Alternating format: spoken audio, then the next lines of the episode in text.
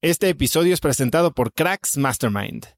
Cracks Mastermind arranca un nuevo ciclo anual y quiero invitarte a aplicar para ser parte de esta comunidad. Pero, ¿qué es Cracks Mastermind exactamente? Bueno, Cracks Mastermind es una comunidad de mexicanos y mexicanas con negocios exitosos. Pero no solo eso, también compartimos una mentalidad de crecimiento y buscamos vivir intensamente para tener resultados extremos que tengan impacto en nuestras empresas y nuestra sociedad. Como siempre lo decimos en Cracks Mastermind, agradecidos, mas nunca conformes.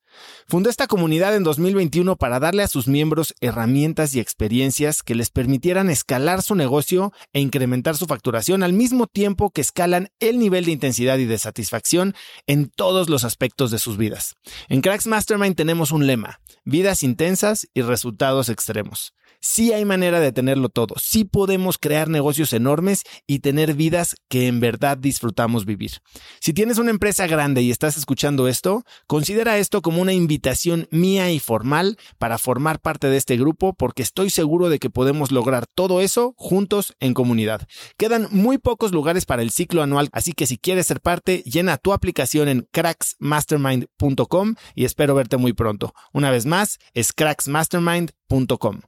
Este episodio es presentado por LAPI Laboratorio Médico. Si bien Cracks es el podcast número uno de negocios y tecnología, he notado que los temas relacionados con el bienestar y la calidad de vida son de los que más interés generan con la audiencia. Cada vez somos más conscientes de la importancia de nuestra salud y debemos aprovechar las herramientas que tenemos a nuestro alcance para mejorarla. LAPI Laboratorio Médico brinda a las compañías herramientas de salud laboral como exámenes de ingreso y análisis médicos periódicos para garantizar la salud de su personal vía unidades móviles en sitio o en sus múltiples sucursales en la República Mexicana.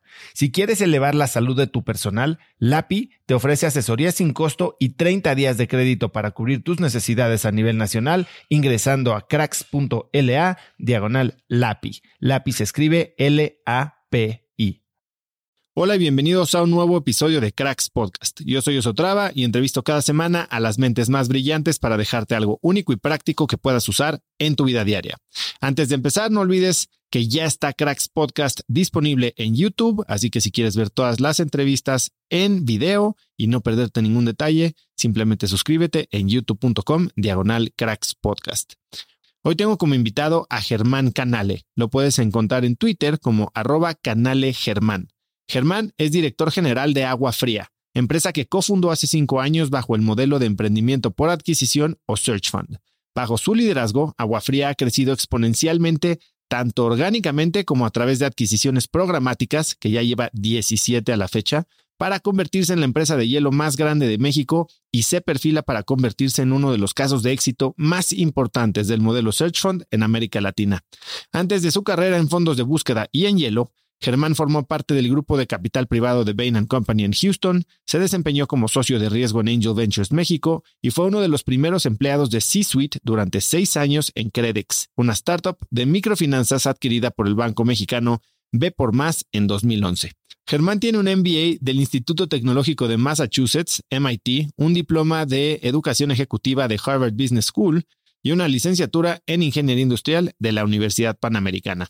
Hoy Germán y yo hablamos de crecimiento por adquisición, de search funds, de liderazgo sin vulnerabilidad, del síndrome del impostor y de una mentalidad que encuentra la manera de hacer que todo lo que quiere suceda. Germán es una verdadera máquina y su energía y determinación son desbordantes, así que espero que disfrutes esta gran, gran plática con Germán Canale. Germán, bienvenido a Cracks Podcast. Gracias. Oye, eh, bueno, bienvenido, socio. Qué bueno tenerte aquí. Em, vamos a platicar de otra vez. Eh, hemos tenido un par de episodios hablando de search funds y el tuyo creo que es uno que además lo ha hecho de una forma diferente que me interesa mucho explorar. Pero tú tienes un perfil bastante poco común y en algunas cosas cliché, en otras exactamente lo opuesto. Y una de estas cosas que no sé si son una o la otra es tu afición por el póker, habiendo ido a MIT.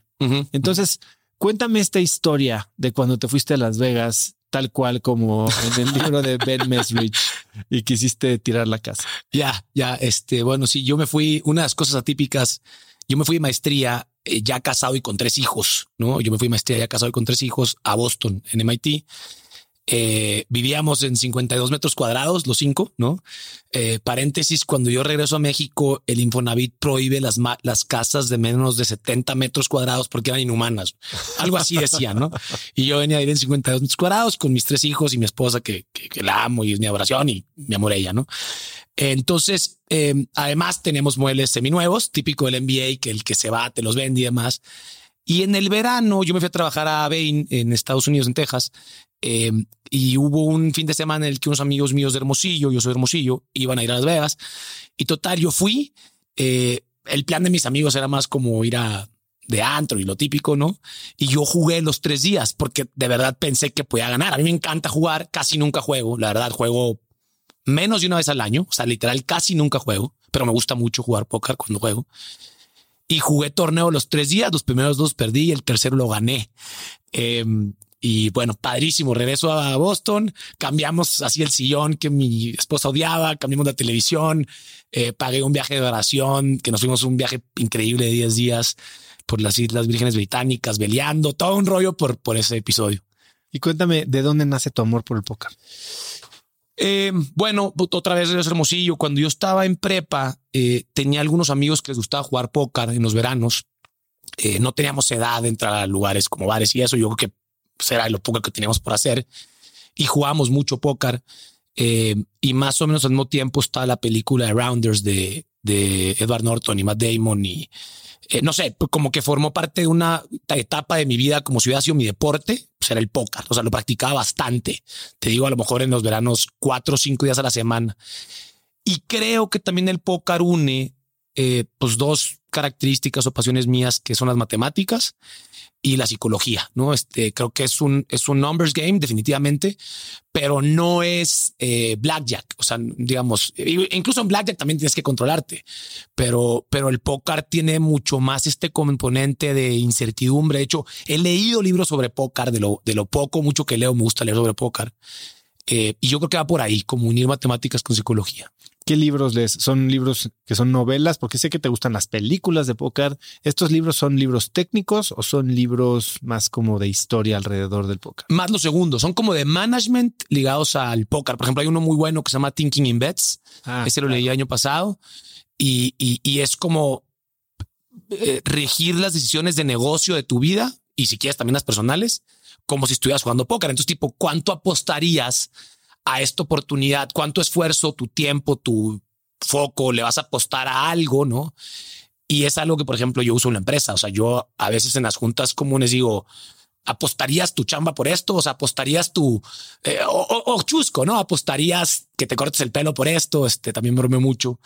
Eh, y al final, pues creo que es un poco lo que hace Wall Street, ¿no? O sea, creo que el que compra una acción está apostando que va a subir y el que chortea una acción está apostando que va a bajar y es poco más sofisticado que eso, ¿no? ¿Y cómo es que llegaste tú a, MIT? Porque ahorita mencionaste a Matt Damon y sé que tú llegaste también un poquito por una relación también con Matt Damon. Este, bueno, más o menos, eh, buena historia. Eh, cuando yo estaba en secundaria, un amigo que no sé si llegaste con él, se llama Frank, eh, me pues, pues, vivíamos en Hermosillo, él se fue un verano a Boston y cuando regresó de Boston me trajo una, una teacher de MIT eh, y me dijo, es que acabo de una película donde el protagonista va a MIT, pues tú eres listo y tipo, pues, este, como que relacioné con la, con la película. Eh, la verdad es que yo no sabía que era MIT y tampoco había visto la película. Obviamente me refiero a Good Will Hunting. Y después la vi y bueno, la vida dio muchas vueltas. Muchas décadas después, eh, yo cero era el tipo de persona que realmente en mi mente estaba ir a MIT para nada. Eh, yo decidirme de maestría cuando tenía como 27, nunca antes lo había pensado. En ese momento puedo ser el GMAT. O sea, no hay una novela como la contaré en los gringos de sí, en ese momento colgué la playera y dije yo voy a hacer. No, no, no. Y por cierto, también otro ejercicio interesante es que cuando yo me gradué, el, el speaker de mi commencement fue Matt Damon. ¿En serio? Sí, sí. ¿Te acuerdas de ese speech? Eh, la última frase, eh, digo, el, el, en ese momento eran las elecciones, ¿no? Yo, iba a elegir el presidente y él estaba tirando mucho a Trump, que eventualmente ganó. Pero bueno, habló del agua, habló de, obviamente hizo referencia a la película de, dijo, él, de, él creció en Cambridge, ¿no? Matt Damon creció en Cambridge. Entonces dice, yo apliqué de chavo a las dos, a Harvard y MIT. Nomás me aceptaron en Harvard y pues fui a Harvard. Y luego no me gradué porque empecé a actuar y me faltaron como dos clases. Entonces dice, invité a mis papás para que me vieran en mi ciudad, graduándome por primera vez con, con ropa de graduado, ¿no? Este, este, pues en una universidad de Cambridge, ¿no? Eh, pero, pero la, la parte final, eh, eran, no sé, cuatro o cinco palabras, era eh, Ready Player One, the games, your game begins now, ¿no? Que era como haciendo referencia a los gamers, a, a los geeks, que hay mucho en MIT, eh, pues como que a partir de ese momento empieza tu vida, ¿no? Y después de un choro de 20 minutos de cómo vas a impactar al mundo con tu título de MIT. Ahora, tú fuiste, eh, estuviste en, el, en la posición de Matt Damon en eh, la UP cuando te titulaste, fuiste tú quien dio el commencement speech. Correcto, sí, correcto, correcto. ¿Qué dijiste en ese speech? Eh, híjole, pues no, me acuerdo bien, pero eh, de lo que me acuerdo agradecí mucho. Yo creo que eh, pues toda mi vida, creo que la gratitud es una gran virtud, ¿no? Para decirlo en breve. Y, y recuerdo que le agradecí a mis papás, eh, Marisol, mi ahora esposa, había estado también, eh, y a mis compañeros y demás. Y, y, creo que en ese momento yo estaba también un poco más influenciado. Yo trabajaba en una startup de perfil social, llevaba unos meses. Yo entré ahí como cuatro, cuatro meses antes de graduarme y, me terminé quedando seis años, ¿no? Una startup, por aquí estuvo eh, Carlos de Compartamos, era como un mini Compartamos, ¿no? De hecho, la compañía se la vendimos a B por más y hicimos un poco de lana y salió muy bien, este, para mí al menos, ¿no? Este, fue un gran ejercicio, pero eh, pues tenía un corte también un poco más social, convivía mucho con la pobreza en el día a día, en mi trabajo implicaba estar tres días a la semana en pueblos de México, conozco todos los pueblos de México, bueno, muchos pueblos de México, o en la India, o en Bolivia, o en, o sea, de verdad en contacto con la pobreza. Y entonces no recuerdo qué dije, pero seguramente dije algo súper bien dicho de así, este, trascendental, ¿no? Este, eh, supongo que lo dije. ¿Y hoy qué le dirías a un grupo de estudiantes si tuvieras que dar un commencement speech hoy? Híjole, buena pregunta. Eh, bueno, seguramente buena parte del, del, discurso sería agradecer, igual, agradecerle eh, a los papás, a los profesores, a la gente que hace que podamos estar ahí. Eh, pues yo, por ejemplo, mi, mis papás creo que están en la audiencia, seguramente les agradecí. Yo estudié becado al 100%, yo no pagué nada en la universidad, entonces pues eso me hace estar doblemente agradecido. Tuve enormes maestros en mi prepa, bueno, secundaria, primaria también, pero en mi prepa y en la universidad tuve súper buenos maestros. Entonces también les agradecería y creo que buena parte de mis cursos sería pues invitar a los chavos a ser agradecidos. Eh, y el otro, pues sin duda sería también invitarlos a ser inquietos, ¿no? O sea, yo soy de estas personas que eh, hay una frase en inglés que dice, where there's a will, there's a way. Entonces, que en español se traduciría algo así como querer es poder, o si hay voluntad, lo puedes hacer. Y yo he regido mi vida con ese mindset y seguramente lo trataría de imprimir. Ahora, estabas hablando como piensas en apuestas, ¿no? Eh, sí. Piensas matemáticamente, evalúas probabilidades, opciones de upside, downside, y, y hablas que estuviste becado en la UP. Sí. Pero el proceso de toma de decisión para saber qué y dónde estudiar tampoco fue como, ah, aquí me dan beca y aquí voy a entrar. Sí, fue muy complejo. Este, bueno, yo estudié 12 años en el mismo colegio, en Hermosillo, se llama Campo Grande, primaria, secundaria y prepa en el mismo lugar. Eh, sin duda la mejor institución educativa, no, no es, no es MIT ni Stanford, es, el Campo Grande. Y yo, pues fui de esos que fui muy, muy emocionalmente involucrado con mi decisión. Eh, en resumen, yo estaba pensando estudiar cuatro cosas diferentes. Actuaría o economía o finanzas o industrial, serán cuatro carreras. Y me quería una de las tres ciudades grandes de México, entonces era Monterrey, Guadalajara o la Ciudad de México. Y tuve la oportunidad de que en cada una de ellas, la que yo consideraba la mejor, y no me quiero meter en problemas con los del Ibero y la Náhuac, pero la que yo consideraba mejor me becó, ¿no? Que fue el TEC, que estoy muy agradecido con el TEC, nunca he estudiado nada ahí, pero mi esposa salió de ahí y ahora estoy involucrado con delegada y demás. El TEC me dio una beca que llamaban de excelencia, me daba 90% a fondo perdido en cualquier campus y en mi mente era pues eso, Monterrey. La UP fue la única que me dio 100% eh, y porque negocié, también me ha dado 90, dije, bueno, ahí negocié. Y el ITAM me daba, pues no me acuerdo, algo muy bueno, era como el 80 y, luego la diferencia con crédito. Entonces mi matriz fue complicada, tenía tres universidades, cuatro carreras y tres ciudades. Y al final me fui por la, curiosamente, por la única ciudad que no conocía. Yo en mi, creo que en mi rebeldía preparatoria, mucha gente de Hermosillo se iba a Monterrey Y la Ciudad de México, pues claro que la conocía por un par de viajes. En Guadalajara nunca la había pisado y eso me hacía que en mi mente fuera más, o sea, me llamaba la atención como llegar a un lugar donde aquí sí soy yo contra el mundo, ¿no? O sea, en el sentido de, de reto, de, ¿no? Y también un poco de independencia de, de, de, de mi familia, de mi, o sea, pues quería en el modelo gringo, ¿no? Salirme de mi casa a los 18 y eh, no hace falta que me paguen nada, yo me voy a valer por mí mismo, ese tipo de mindset. ¿Y hiciste alguna matriz? ¿Cómo evaluabas alguna de las opciones? Eh, pues sí, seguramente hice matrices, seguro, seguramente. Eh, pero te diría que al final hubo dos, dos eh, finalistas. Era estudiar finanzas o estudiar industrial. Economía y actuaría creo que las taché cuando decidí que no me venía a la Ciudad de México. En mi mente esas eran las que yo más ligaba con estar en la Ciudad de México y en el ITAM. Em, y entonces, eh, pues fue una decisión entre, entre, entre Monterrey y Guadalajara y entre finanzas y, Industrial, ganó industrial por un pelo. Yo me, yo estaba inscrito en finanzas eh, y me cambié en junio, o sea, como mes y medio antes de entrar a la carrera, me cambié industrial porque en mi prepa me lavaron el cerebro, el director y los que en ese momento eran mis preceptores y maestros principales, que les mando saludos, eh, de que no, que era este mindset de tienes que ser ingeniero para que se te ordene el cerebro y, y como que me compré esa historia. Entonces, tipo, aunque quieras trabajar en el sector financiero, hasta ingeniero. Me la compré y lo hice. Ahora tú, después de estudiar esto, ya mencionaste que trabajaste en una startup y te seguiste educando. ¿Por qué perseguir siempre estos programas de educación ejecutiva? ¿Por qué estar yendo a universidades en Estados Unidos? ¿Cómo llegabas a tener estas oportunidades? Eh, bueno, eh, en realidad fue, la verdad fue un poco casualidad, fue por mi trabajo. Eh, yo desde que estaba en la carrera tenía pensado hacer un MBA, yo quería entrar al IPADE, o sea, el, el IPADE era como, yo reconocía el IPADE como la mejor escuela de negocios de México y, y decía, hombre, ese es como el estándar de oro, ¿no? Ese es donde yo quiero estar, ¿no? En Hermosillo, los empresarios grandes que yo veía habían el IPADE y yo decía, pues yo quiero pertenecer a ese club, ¿no? Eh, y entonces, eh, y bueno, siendo académicamente, siempre me fui en la escuela, entonces el, el, conocimiento siempre es algo que me ha traído, ¿no? Probablemente lo desarrollaba leyendo y los viajes y oportunidades que tuve fue por mi trabajo. Yo me involucré mucho con un fondo que se llama Unite, Unitus, ahora se llama Elevar. Está en Seattle, es un fondo de Impact Investing.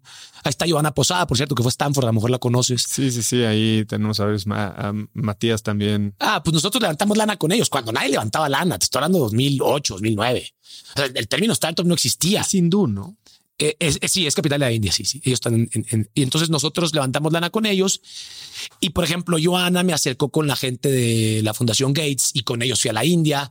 Y luego me acercó, me acercó con la gente de Mastercard Foundation y ellos me pagaron una capacitación en, en HBS, en Harvard, en Boston. Eh, creo que el resumen es un poco de interés y, soy súper terco. Entonces, eh, yo me acuerdo cuando conocí a Joana, yo en esa junta era el que servía los cafés y limpiaba la mesa, pero pues me quedé con su contacto y la intencié. Y este, luego, por ejemplo, cuando iba a la maestría, le pedí cartas de recomendación. Me dijo que no, me dijo que no me iba a recomendar. Me dijo que, que tenía que ser alguien que me conociera mejor, no? Y pues me salió bien, gracias a Dios. Eh, pero yo creo que fue por, por interés en, en el conocimiento y un poco de intensidad. Y te metiste después al tema de Venture Capital en una ciudad, Guadalajara, en la que llegaste sin conocer a nadie. ¿Quién es José Medina Mora? Ah, José, bueno, yo, a ver, cuando yo estaba en Credex, hacer mala startup, la, vendimos en el 2011, en el verano, y el nuevo dueño, eh, que era de por más el banco, eh, pues básicamente se van todos los directivos o casi todos y, me quedo yo con una idea de estar dos años, ¿no? Eh, y cuando en ese momento, estoy hablando principios del 2013, yo voy a HBS, todavía trabajando en esa compañía, ¿no? Eh, que ya no era un startup, ya, era, éramos, ya había lana, ¿no? Ya, éramos ricos, ya se había acabado el momento de trabajar de lunes a domingo y este, ya ya no trabajaba los fines de semana y me dieron mejor un carro y me pagaban mejor, pero a mí me parecía muy aburrido. O sea, cuando di el cambio de emprendedora Godín, no, no, o sea, no me sentí yo y para mí era claro que algo tenía que hacer. Voy a Harvard eh, un par de semanas y leo un caso de un mexicano que se llama Gustavo Fernández, que ahora vive en San Sebastián, en España, que él hizo un search fund. Creo que fue el primero junto con Mario José. Y, y Bueno, le hice un search, entonces yo leo eso y digo, esto está espectacular, o sea, yo quiero hacer esto, ¿no? Y me hago que está otro tapatío, Fernando eso en el, en el grupo. Y entonces le dije, ¿lo conoces? Sí. Y esto es verdad, sí. O sea, tal cual. O sea, esto se puede hacer. ¿Qué fue lo que más te llamó la atención? Pues que, que podía emprender sin fundar, que podía emprender adquiriendo un negocio. O sea, eso para mí, y podemos hablar más de eso, pero eso para mí fue como me voló la mente. Yo dije, esto está increíble. Y aparte me van a pagar en lo que encuentro que hacer. Dije, no, o sea, entonces, y le pregunto a Fernando, oye, Fernando, ¿y qué tengo que hacer si yo quiero hacer esto? Me hago perfecto en un bar de Harvard, de al ladito, ¿no? Y me dice, no, pues tienes que tener un buen MBA. Y así de primario fue. O sea, dije, ok, ¿qué es un buen MBA? ¿Top 10 Estados Unidos o el IS y London Business School? Ok. Este, regreso a México y le digo a mi esposa, oye, pues está esto, ¿me apoyarías? creo que teníamos dos hijos y estamos embarazados del tercero. Yo tendría 26 o 27 años. Y me dice mi esposa, después de pensarlo como yo no sé cuántos, no sé si unas horas o unos días, unas semanas, pero me dice, va. Em, yo vendo mi bici, hacía bici montaña, la vendo para no distraerme, me, me caso con una tortura que se iba a llamar GMAT, separo todos mis días de 5 a 8 de la mañana, me desperté a las 4 a la oficina, prime time, GMAT, le dediqué muy intenso unas semanas. ¿Por, qué vendiste la bici? ¿Por qué no simplemente dejarla de usar? Porque, porque ya me conozco, o sea, porque era como, ya tenía demasiadas estaciones, o sea, en mi casa había un bebé más un chavo que ya tenía como dos o tres años, más mi esposa embarazada, eh, en el trabajo había mucho trabajo. O sea, como que dije, lo único que tengo que es mi hobby, lo voy a sacrificar, ¿no? Y siempre he sido muy extremo. Entonces, como que no iba ningún club deportivo, no iba al estadio. O sea, era como lo único que tengo que es una excepción, se va a ir. Y entonces empecé a despertarme a las cuatro, me a la oficina y le pegaba de 5 a 8. Hice el GMAT una vez, afortunadamente, porque no encontré otra explicación. Lo hice una vez, me fue muy bien. Y con eso apliqué. Vuelvo a tu pregunta recién hice el GMAT, dije, voy a aplicar y me van a aceptar, ¿no? Porque ya había preguntado cuánto tenías que sacar y dije, una me va a aceptar. Con mi miedo apliqué a siete, apliqué a siete de las top ten, porque yo dije, pues a lo mejor estoy efectuoso, ¿no? Este, apliqué a siete, pero anuncié mi renuncia, me acuerdo perfecto. Hice el GMAT, ese día fuimos a Careyes, una playa en Jalisco, tres noches, en familia, y al regresar anuncié mi renuncia. Dije, tengo 90 días, era mayo, tienen 90 días para suplirme. Y, y yo dije, de aquí a verano, o sea, mi último año no maestría que hacer algo diferente. Contacto en ese momento, mayo de 2013, a Hernán Fernández, fundador de Angel Ventures, un fondo de aquí de la Ciudad de México. ¿Por qué lo conocías? No, no lo conocía. No, no lo conocía. Un cuate que había ido a MIT, que se llama Juan Arturo Covarrubias, que vive en Guadalajara, me, yo estaba hablando con él para que me hablara de MIT, a ver si aplicaba a MIT, ¿no? Este, entonces él, claro, aplica, ¿no? Ya sabes la típica. Entonces le dije, oye, quiero hacer algo diferente. Y me dijo, pues escribir este güey va a venir. Yo le escribo a Hernán sin conocerlo. Y Hernán me dice, pues voy a ir a Guadalajara en tres días y me siento con Hernán, ¿no? Este era un VC investor, es como 10 o 15 años mayor que yo, aunque se ve como 30 años mayor que yo. Y este, años, mayor que yo. Y entonces me dice, le digo, quiero darle una oficina, o sea, no me quiero mudar en mi último año, o sea, me quiero quedar en Guadalajara, pero quiero hacer algo de lo que tú haces. La neta es que en ese momento yo no entendía mucho la diferencia entre PVC, Search Funds, Impact Investing o casi que hedge funds. O sea, para mí todo eran fondos, ¿no? Claro. Y me dice Hernán, me late, o sea, traemos, o sea, en Guadalajara suena, ¿no? Como que es el Silicon Valley mexicano, podemos estar aquí. Me dice, esta industria está apenas inventándose, somos como siete fondos en todo México. Eh, y sí, de hecho, en la Mexcap, el foro de VC éramos creo que siete fondos del primer año. Eh, y, y bueno, me dice, pero tipo, tu, tu marca no es suficiente, ¿no? O sea, tipo, tienes que tener un champion, un empresario tapatío. Pero ahí el deal era lanza un subfondo con la marca de Angel Ventures en Guadalajara con empresarios locales y no meterlo al fondo grande que ellos manejaban. Casi, casi. Se parece mucho. estaban franquiciando. Hicimos una SA independiente donde Angel Ventures estaba participando eh, con un PNL independiente y una doble manera de invertir en deals. Que de hecho eso, eso continúa, solamente que el fondo de Guadalajara hace un par de años le dimos una identidad propia y se llama Carabela ahora, eh, que la lleva Javier Sánchez, un, un cuatro espectacular. ¿Lo conoces? Ah, pues la lleva él. Este, ahora sí que Javier es el del que se quedó de mí, el que se quedó de mí, el que se quedó de mí, ¿no? Pero en ese momento Hernán me dice, eh, oye, pues me late, pero necesitamos un hombre que suene y pues tú, digo, te ves así como con tu voz de norteño y tu energía, pero no, o sea, no va a ser suficiente. Y yo le pregunto amigos de Guadalajara, yo ya tenía viviendo en Guadalajara muchos años, este, oye, pues a quién buscarías para algo así. Y me dicen dos nombres. José Medina Mora, porque es un cuate que hizo un PhD en Stanford, se quedó a trabajar en Stanford en HP Y cuando HP abre México, lo mandan a él. Él abre HP en México. HP decide ponerse en Guadalajara, como casi todas las tech companies este, se ponen en Guadalajara o se ponen en Guadalajara. Y entonces, eh, eh, y luego él emprende, se separa de HP, pero sigue metido en tecnología, es un gran empresario y, y te va a tomar la llamada. Y el otro podría ser Fernando Topete, que es el cuate que inventó Grupo Lorena, el pelón pelo rico, acá a vender su compañía y le encantan los emprendedores y te va a apoyar y te va a entender por qué eres ángel inversionista. De nuevo, 2013, o sea, hace 10 años, pero parece que fue hace 50 años en términos de emprendimiento. Long story short, los contacto a los dos, insisto, con intensidad, consigo sus mails, los dos, a los dos me acuerdo perfecto el mail. Soy Germán Canale, no me conoces, no conozco, no conozco así, nuestros papás no se conocen, o sea, no hay una conexión de alcurnia social, nada. O sea, soy Perito Pérez y quiero pedirte uno de tu tiempo.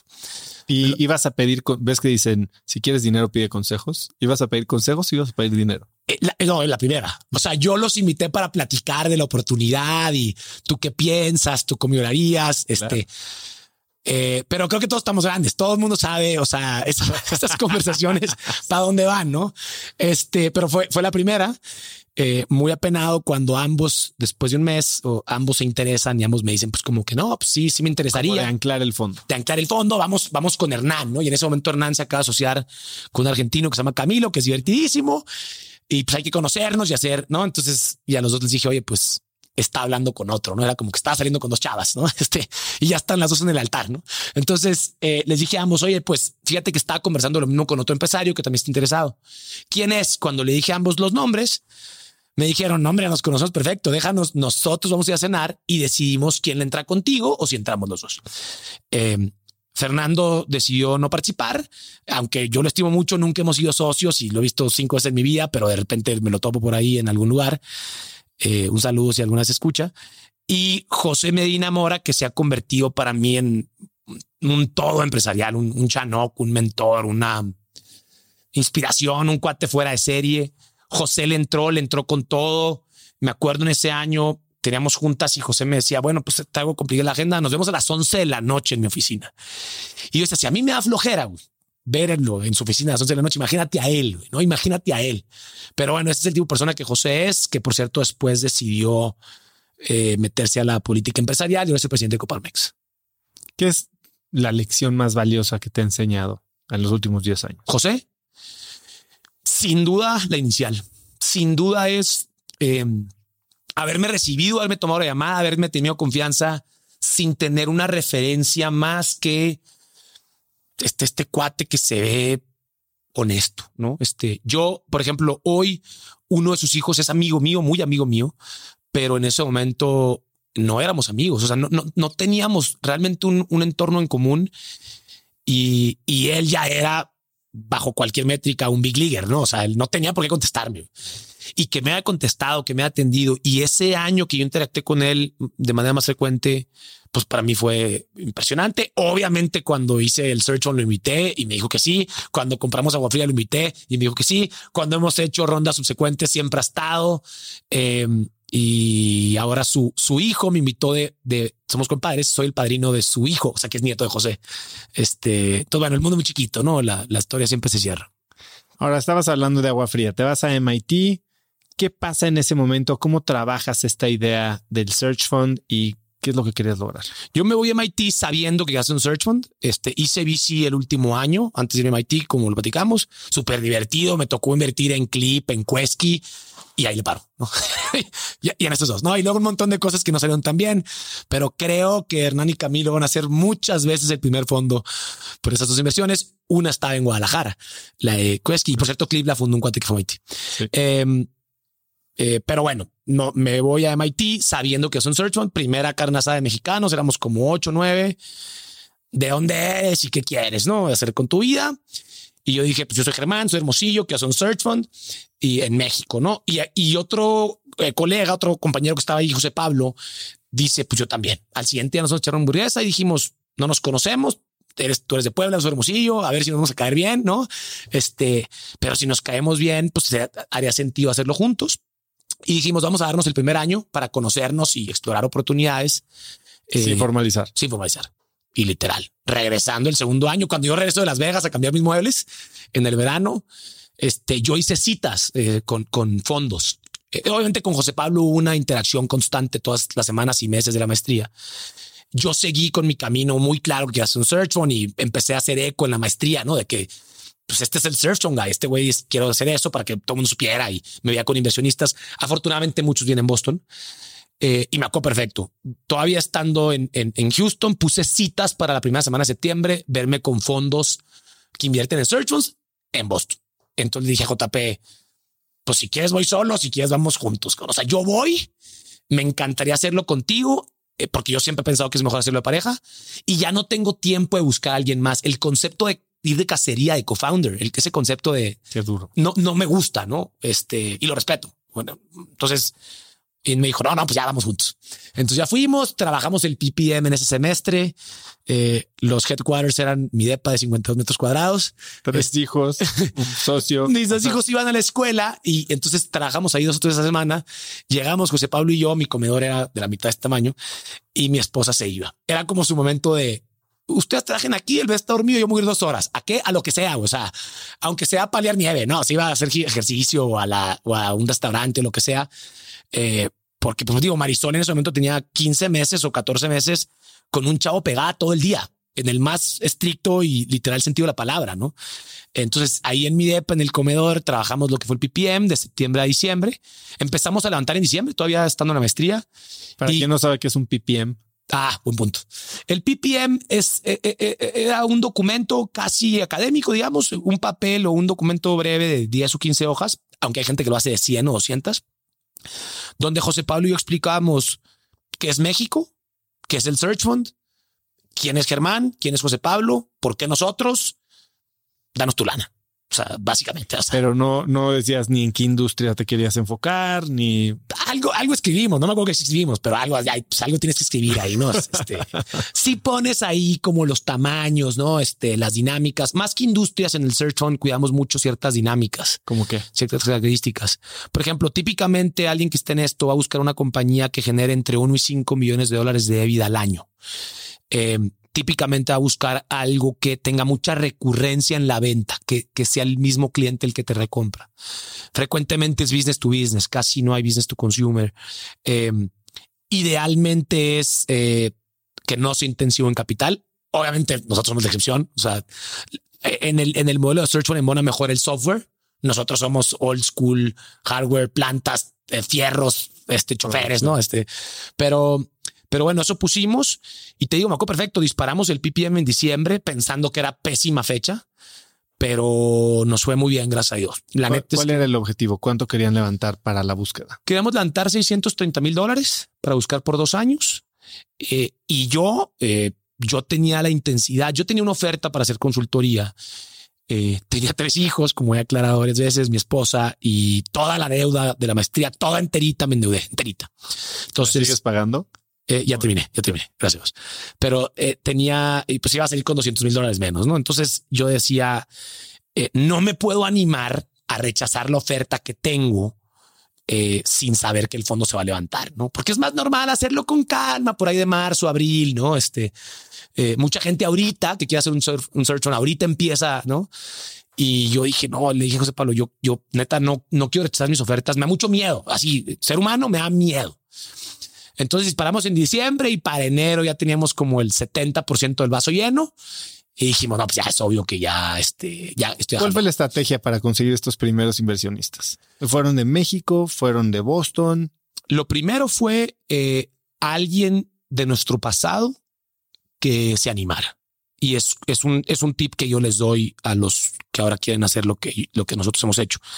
Eh, entonces, tanto José Pablo como yo contactamos a, eh, eh, digamos, former employers o, o, por ejemplo, en mi caso, José Medina Mora, vuelvo al mismo ejemplo, ¿no? José Pablo contrató, José Pablo ha trabajado en consultoría y contactó al que ha sido su jefe, ¿no? Eh, ¿Esto da una señal de confianza? Da una señal de confianza. Yo invité un cuñado. O sea, no es family and friends, porque eso podría considerarse como fondo perdido. Sí. Es alguien que sí crees que puede ser un buen inversionista que no lo está haciendo por compromiso. Correcto, correcto. Yo diría que es mejor si no es familia. Ahora dicho eso, yo invité un cuñado y José Pablo invitó un primo. Entonces, como que te diría, antes de empezar, ya sabemos que va como cuatro o cinco que nos iban a decir que sí o que ya nos han dicho que sí. Luego al revés, malinchismo, ¿no? Vamos a Estados Unidos, este, levantamos con los americanos, los americanos, oye, pues estás en MIT, hacías esto, José Pablo, hacías esto, José Germán, haces esto, Germán, ya tienes gente de tu pasado adentro, quiénes son, se ven bien los perfiles, ok. Entonces, tipo, los gringos con todo, ¿no? Y entonces de repente es como, ya no queremos americanos, ahora vamos a volver a México para completar. Tenemos una estrategia muy bien pensada de tener socios en las tres ciudades más grandes y que cubrieran como diferentes industrias y perfiles y edades, ¿no? Decíamos, hay para, para, facilitar el deal flow. Claro, porque decíamos, José Pablo decíamos, hay ciertos nombres muy, muy grandotes que te sirven como para que la gente sepa que no eres secuestrador, ¿no? Este, para que tú vas a ir a Celaya y si dices, soy socio en Daniel Servitje, que no era mi caso, pues te van a recibir, ¿no? Eh, pero esos típicamente no te van a contestar todos los días. Y luego son unos más cancheros, ¿no? Unos más así, pues nivel oso, así, ¿no? Este, que, que sí te conteste, ¿no? Este, o sea, exitosísimos, pero alcanzables, ¿no? Extremadamente exitosos. Entonces, este, nosotros así lo, así lo jugamos. Un ejemplo fue, por ejemplo, Manuel Meinamora, que en paz descanse.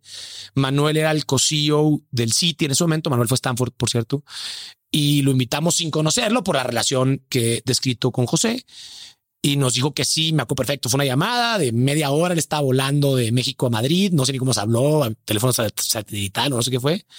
Y nos dijo, va, entonces tipo, tener una persona como Manuel me enamora, que en paz descanse, e, es súper útil cuando vas a estar hablando con bancos o con empresarios o lo que sea, ¿no?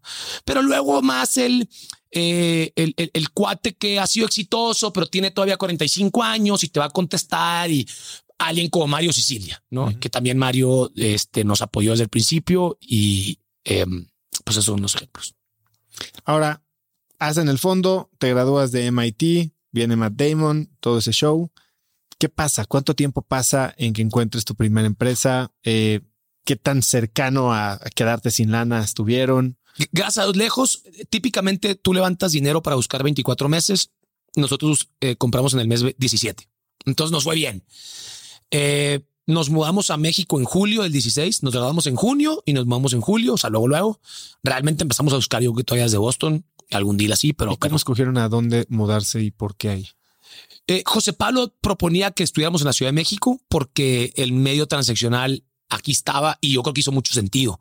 Eh, técnicamente el, formato te permite estar entre comillas donde tú quieras. Al menos la manera en la que lo hicimos, José Pablo y yo viajamos todas las semanas. Entonces técnicamente era indistinto, pero es cierto que la Ciudad de México es el mercado más grande del país y mucho del medio transaccional está por acá. Eh, además de que no pagamos oficinas, Hernán y Camilo les pedí, oye, pues échame la mano, no tienen un caserón ahí, este, enfrente de la embajada alemana. Y pues ahí está, ahí trabajamos. Cuando estamos en México, ahí trabajamos. Eh, viajamos mucho, buscamos cross border. Eso fue especial de José Pablo y yo. Dijimos, vamos a buscar en México y en los mercados hispanos de Estados Unidos, que básicamente era California, Texas y Florida. Para nosotros, ¿no? Alguien podría decir Illinois. Bueno, todo Estados Unidos es latino ahorita. Em, y literal vivíamos arriba de un avión. O sea, todas las, yo creo que de, de ocho semanas no volábamos una. O, o, de diez semanas no volamos una, o sea, vivíamos arriba del avión porque basamos nuestra estrategia en deal propietario, o sea, en, nosotros generar un deal que no existiera. En, ¿Por qué? Porque el, hay dos maneras grandotas, ¿no? Para, para buscar. Bueno, ahora ha cambiado, ahora hay una muy tecnológica, pero en ese momento había básicamente dos. Eh, buscar brokers. Tú vas con banqueros de inversión y les dices, yo quiero comprar una empresa y ellos se dedican a asesorar empresas que quieren vender y pues te van a mandar teasers todas las semanas. Pero ese teaser que te van a mandar, pues lo está viendo medio mundo, ¿no? Entonces, típicamente está competido. Y a veces compites con gente que no le puedes ganar, con fondos de capital privado más grandes y con estratégicos. Entonces, o sea, eh, no pensábamos que no era tan, tan buena idea. Y el propietario es como encontrarte este diamantito así en bruto que nadie más sabe que existe. Entonces decíamos, si nosotros, al menos en la teoría, ese tipo de deals los puedes gestionar de mejor manera, quizá llegar a mejores términos eh, y, quizá menos competidos, ¿no? Este, en, en, un ambiente en el que cuando nosotros llegamos a México había como otros cinco search funds buscando, más todos los tiburones, no todos los fondos de capital privado que están. Entonces, eh, por eso nos basamos, yo diría que enfocamos el 90% de nuestros esfuerzos en, en deals propietarios. Como es, la, como es la vida, compramos uno banquero. ¿Cómo, cómo, cómo se da este, cómo desarrollas tu propio deal flow propietario? Es vas y con quién hablas, cómo tocas. Ahorita dijiste que hay una tercera forma de encontrar empresas para comprar que es tecnológica. Totalmente tecnológica. Hoy los searchers eh, buscan de una manera súper diferente que como lo hicimos nosotros y ha pasado poco tiempo, pero hoy, eh, para empezar, casi todos contratan interns. Nosotros no teníamos interns. Cualquier mail, llamada, todo era hecho por Germán o José Pablo. No existía nadie más. Y hoy hay gente que tiene, no sé, cinco o siete interns, ¿no? Entonces es, como está el searcher con su ejército así de interns, ¿no? Este, y que funciona muy bien para dividir roles y para, de, verdad creo que funciona muy bien. Pero sobre todo usan también robots como interns, ¿no? O sea, robots que te, que te mandan correos automáticos, robots que te, por ejemplo, puedes comprar, sobre todo en Estados Unidos, puedes comprar base de datos, eh, tú hacer un par de macros en el Excel y filtrar las cosas que tú quieras priorizar. Entonces, eh, quiero estar nomás en Texas y nomás ver deals de no sé cuánto. Y entonces vas, vas ahí filtrando, ¿no? Nosotros lo hicimos súper offline, súper low tech. O sea, somos así eh, una desgracia para MIT, lo hicimos old school. Nosotros nos subíamos aviones y va a haber una conferencia de empresarios en empresarios latinos en Dallas que le venden a restaurantes. No, pues vamos. ¿Por qué? Pues porque a lo mejor el güey que vende el software lo quiere vender. O sea, no, no había un, o sea, no hay un gran racional, pero, pero ¿cómo era el approach? Llegas a una conferencia en la que hay gente y empiezas a decir, oye, quiero comprar empresas. Tarjetas siempre. Digo, yo eh, también tengo que decirlo. No, cuando cuando Dios repartió la pena, a mí no me tocó mucha, ¿no? Entonces yo, pues realmente a mí me suena muy fácil. Este, y entonces sí, ya sabes, típica convención y break. Y estás ahí sirviéndote un refresco y tipo, oh, ¿de dónde eres? Y, y ya, este, eh, eh, digo, nos poníamos en posiciones cómodas. Un evento en Dallas, pero para empresarios latinos. Claro. Vengo de México, me gusta el tequila. Ay, no manches, mi abuelo era mexicano y no es que. Entonces, este, mucho de eso.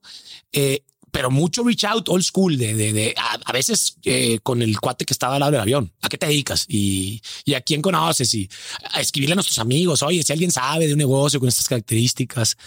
Eh, y nos funcionó, nos funcionó, aunque curiosamente, insisto, terminamos comprando un deal que sí llegó por banquero. Ahora, porque este deal es un deal bastante raro porque no era una empresa que estaba, normalmente se da el cambio generacional y creo que vamos a hablar un poco de eso más adelante, ¿no? Toda esta riqueza de los boomers que están transicionando a, a, generaciones que no quieren manejar esos negocios.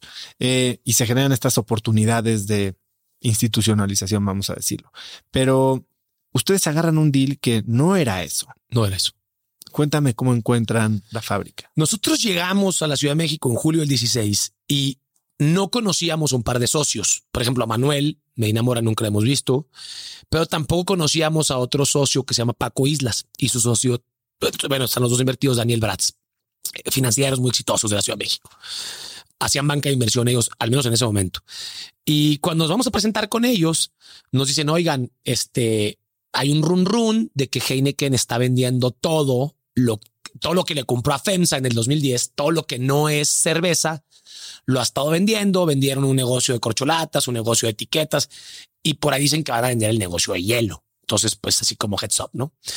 Entonces nosotros describimos. ¿En ese momento te llamó la atención? No, no, cero, cero llamó, cero, cero. O sea, en ese momento tú estás generando leads. Es como le dices, eh, eh, empujamos todo. Eh, haz cuenta que sí, eres un soltero. o sea, sí, o sea, todo, todo, todo es válido, ¿no? Entonces, este era, sí, aquí en la Ciudad de México veíamos a seis banqueros al día, o sea, de que siempre estamos tratando de generar deal porque esa es nuestra, nuestra estrategia en los primeros dos meses, o sea, darnos a conocer.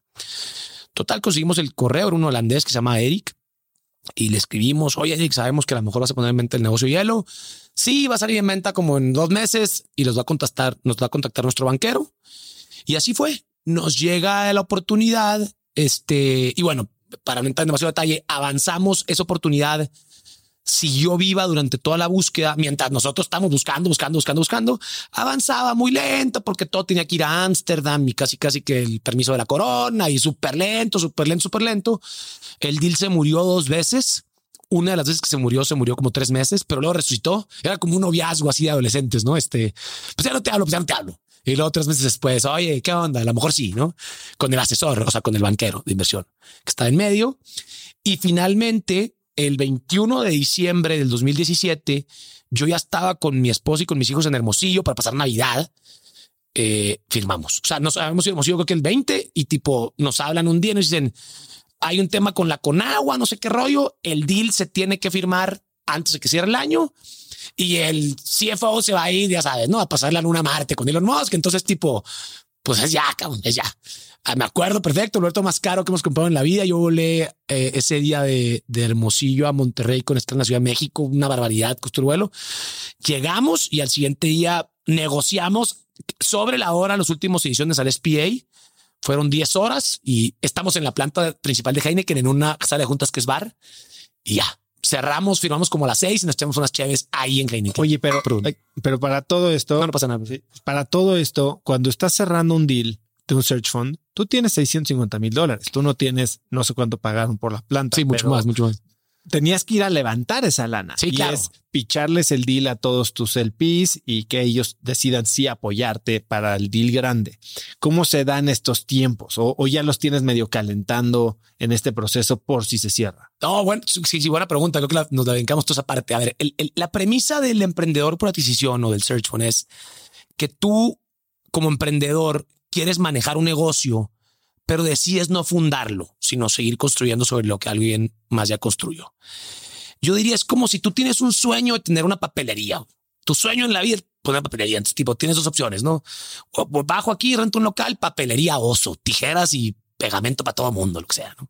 Y empiezas y entonces, ¿no? En lo que te clientas, bla, O resulta que en la esquina al lado, Juana tiene una papelería y ya no la quiere, se va a mudar a vivir a Cancún. Entonces tú le compras el negocio a Juana y tú pues ejecutas tu aspiración de ser un emprendedor y de manejar un negocio y de ser un CEO adquiriendo un negocio y no fundándolo. Esa es la premisa básica del search fund desde, em, desde el punto de vista del emprendedor, ¿no?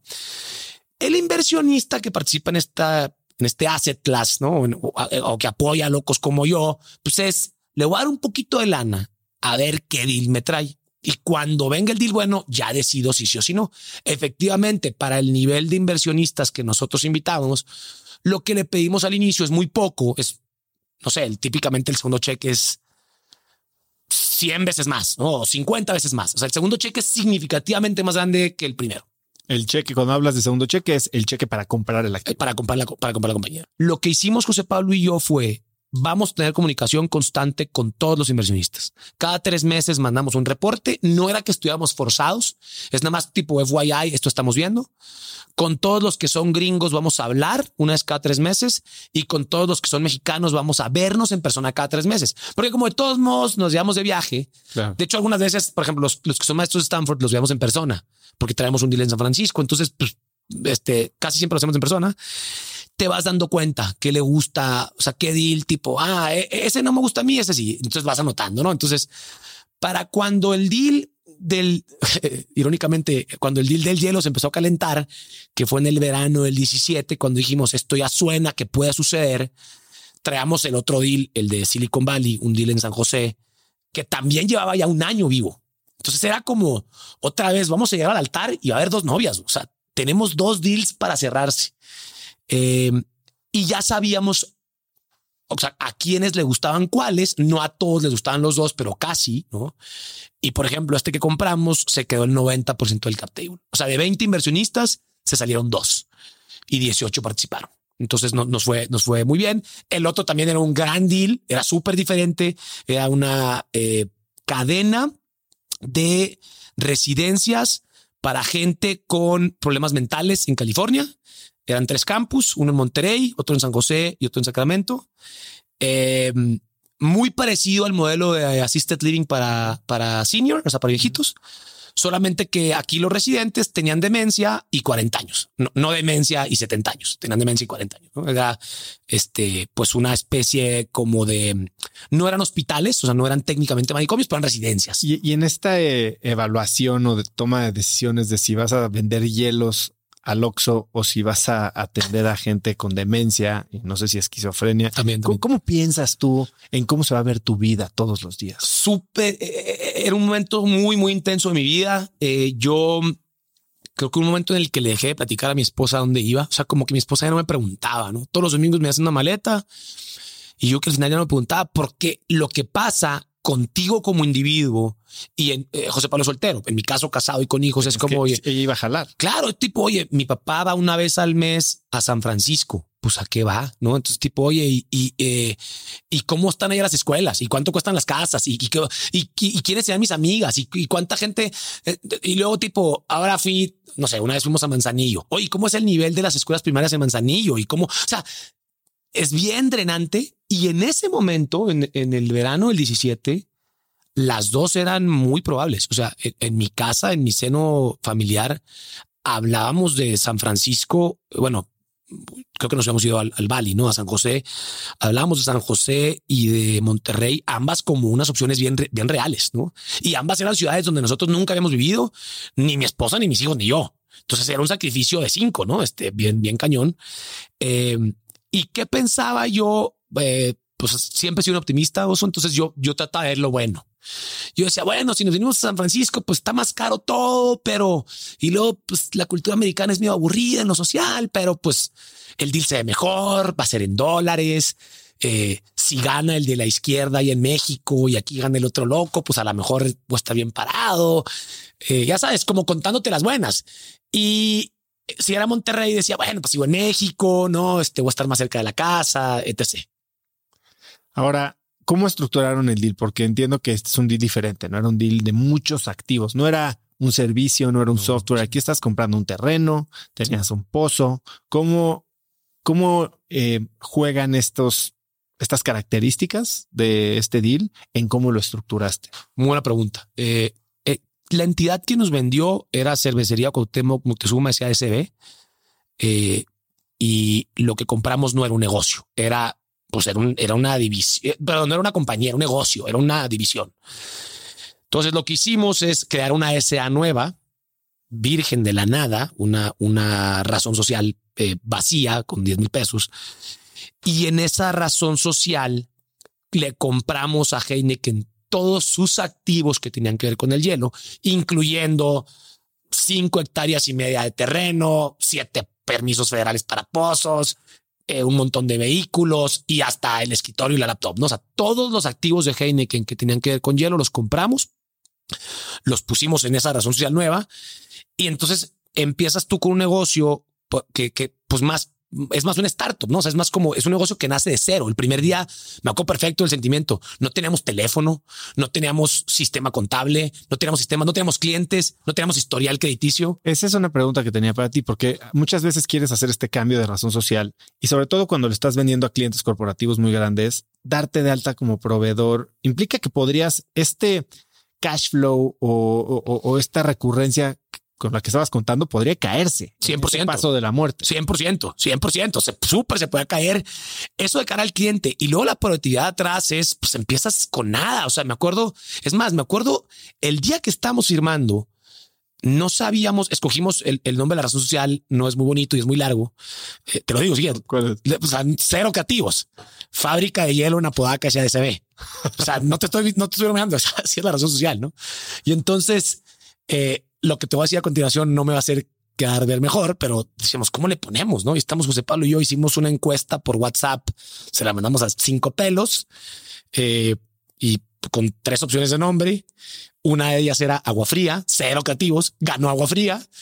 Le pagamos un cuate que trabajaba en la oficina de Angel Benzo aquí en la Ciudad de México cinco mil pesos para que en dos horas nos hicieran un logo y un eslogan que sigue siendo, ese es el nombre logo y eslogan que tenemos hoy, ¿no? Que es como, yo lo platico con mucho humor, que es como una bofetada para los marqueteros. Cinco mil pesos, dos horas, aguafría.mx está libre y eso fue. O sea, cero, cero rollo así astral de este, nada, y el logo es un, es un pedazo de hielo. Este, y el nombre pues es agua fría. Eh, así empezamos. Em, y bueno, lo que, lo, volviendo a tu pregunta, el negocio que nosotros compramos, esta división de Heineken, no tenía clientes como tú o yo eh, definiríamos lo que es un cliente. Este negocio abría todos los días la cortina y la gente iba a comprar hielo ahí. O sea, se vendía en la rampa. Dicho de otra manera, no había choferes, no había vehículos, no ibas con el cliente. o sea, no se entregaba a ningún Oxxo, a ningún restaurante. Era como una bodega de abastos donde uno abre y pues vendes plátanos, ¿no? En, tu bodega. ¿Por qué comprar un negocio así? Porque eh, un, bueno, el, cliente más importante que había el, era cervecería. Era una, era una manera de cervecería autoabastecerse. En el norte de México, yo sé que esto en el centro les hace cortocircuito, pero en el norte de México estamos acostumbrados a tomar las bebidas de la hielera. En los Oxos, en las en todas las tiendas, en los kioscos, en las casas Lays, en 7-Eleven, en los formatos que estés eh, y en las carnes asadas con tus amigos. O sea, tú, tú pones eh, hielo y cheve. O sea, no, o sea, tú no agarras la cerveza del refrigerador porque no sabe igual, pero los que no son norteños no lo entienden, ¿no? Entonces, para Heineken el hielo era súper importante. Bueno, tan importante que la fábrica que compramos es la fábrica de hielo más grande del mundo, porque don Eugenio cuando la visualizó dijo, pues tiene que ser un plantonón, ¿no? Este, y si firmamos un contrato de suministro con el vendedor, o sea, con cervecería. Y el resto era pues un mercado que ya está cautivo, ¿no? Es como volviendo al ejemplo de la papelería. no te estabas cambiando de lugar. O como cualquier taquería o como cualquier restaurante que pues no tienes un, o sea, los clientes llegan a ti, tú no vas a ellos antes de Uber Eats, ¿no? esto. Entonces, em, así empezamos y lo que nosotros hicimos, creo que de las dos o tres cosas que hemos aportado de valor así, eh, fue salir a la calle. O sea, dijimos, vamos por los clientes. O sea, viene Juan a comprarme este producto me lo compra a un peso y luego se lo revende a Walmart a cinco pesos. Pues para qué quiero a Juan, no? Mejor yo, o sea, ¿me entiendes? E, e, ese mindset como de si todo este, o sea, hay, hay mucha gente que nos compra esta cantidad de dinero que es significativa, varios millones de pesos al año. Pues no creo que haga mucha carne asada en su casa. O sea, este güey tiene negocio, no? O sea, es alguien que te compra para revender. No, pues entonces mejor hay que ir a la calle y ese paso lo dimos y luego estando en la calle, estando cerca del cliente, aprendes más, ¿no? Ya que estás cerca del cliente, lo escuchas, que necesitas. Entonces, oye, yo soy un restaurante, quiero un producto más bonito. Pues, ¿cómo le hacemos para decir que algo es hielo gourmet? Pues, sabe que hicimos y ahí está el hielo gourmet. Y luego quiero otra presentación, quiero que cierre diferente, quiero que haya menos kilos porque las mujeres cuando cargan la bolsa les duele el hombro. Eh, o sea, te acercas al cliente y lo entiendes. De lejos no lo entiendes. Desde la trinchera de tu, de tu fábrica no, no estás en interacción con el cliente. ¿Cómo entonces manejas eh, la relación con clientes de estos? Porque entiendo que también han innovado muchísimo en el tipo de tratos o de deals que haces con ciertos, con ciertos clientes utilizando tecnología. Metieron sensores en los, pues sí, sí, sí, tal cual. Por ejemplo, nosotros sí, déjame, me voy a permitir contestar representando a todos los retailers, no y no solo uno, para que este, todos los retailers, sí, todos los que le hemos vendido cosas a los grandes retailers de México sabemos que el tema del precio y los términos son bien difíciles. Yo te diría que después del M&A y de algunas conversaciones con mi esposa son las, las conversaciones más difíciles que tengo son esas de precio con los clientes grandes, ¿no? Eh, y efectivamente creo que hemos sido muy, muy, muy inteligentes para cambiar la dinámica de la conversación, para decir, ¿Cómo le hacemos para que tú ganes más, pero también yo más? ¿no? Entonces, ¿qué hemos hecho? Cuando nosotros entramos a este deporte hace un poco más de cinco años, eh, las cadenas te decían, hay una cosa que se llama frecuencia de visitas. Entonces, tipo, tú me tienes que entregar los lunes y los jueves, ¿no? Cualquier cadena de México. Yo te recibo lunes y jueves. Ve a todas mis tiendas lunes y jueves. Nosotros con Data, al final hemos ido a MIT, con Data nos dimos cuenta ahí ya usamos. Ahí sí, ahí sí, ya sacamos la top. El 80% del volumen se vende, y no te va a sorprender, entre viernes a mediodía y domingo a mediodía. Entonces, no me puedes pedir que vaya a todas tus tiendas dos veces por semana. Hay tiendas a las que tengo que ir 10 veces a la semana. Y tienes una tienda en el sótano 7 de la torre 24 donde puedo ir una vez al año. Nadie compra hielo ahí, güey. O sea, no sé ni por qué vendes hielo ahí. Entonces le dijimos, educamos, aunque suene, no educamos, pero fomentamos con el cliente una, una visión distinta de la categoría. ¿no? Entonces, cuando dimos ese paso, le dijimos, mi promesa de valor hacia ti es que tengas hielo siempre. ¿Cómo lo podemos medir? De dos formas. Con tus datos, porque tu cadena grandota americano-mexicana, estoy hablando aquí de las grandotas americanas y grandotas mexicanas, tu cadena grandota eh, tienes datos. Tú sabes cuánto inventario tienes en cada punto. Pero yo además, eh, y esto ahorita entra eso, inventamos un sensor, o más bien desarrollamos un sensor junto con un proveedor que mide en tiempo real cuánto hielo hay en cada refrigerador. Entonces, tú, tú se mide eso como vacío. Es como los murciélagos. El sensor mide vacío, dispara una señal que regresa cada cuatro horas. Y el, el truco fue no tanto el hardware, sino ni el software, sino cómo, cómo enviar el mensaje, porque no puede ser con SIM de celular, sería carísimo. Entonces eh, hay una tecnología ahí eh, en Francia que encontramos. Esto fue un, un, viaje padrísimo, fue el segundo año. Eh, este proyecto lo conocimos, conocimos un proveedor en Cleveland que vive en San Francisco, luego tratamos de hacerlo con los mexicanos y terminamos con los japoneses, con Hitachi. Este, básicamente ponemos una cosa en el techo del refrigerador que cada cuatro horas mide cuánto hielo hay.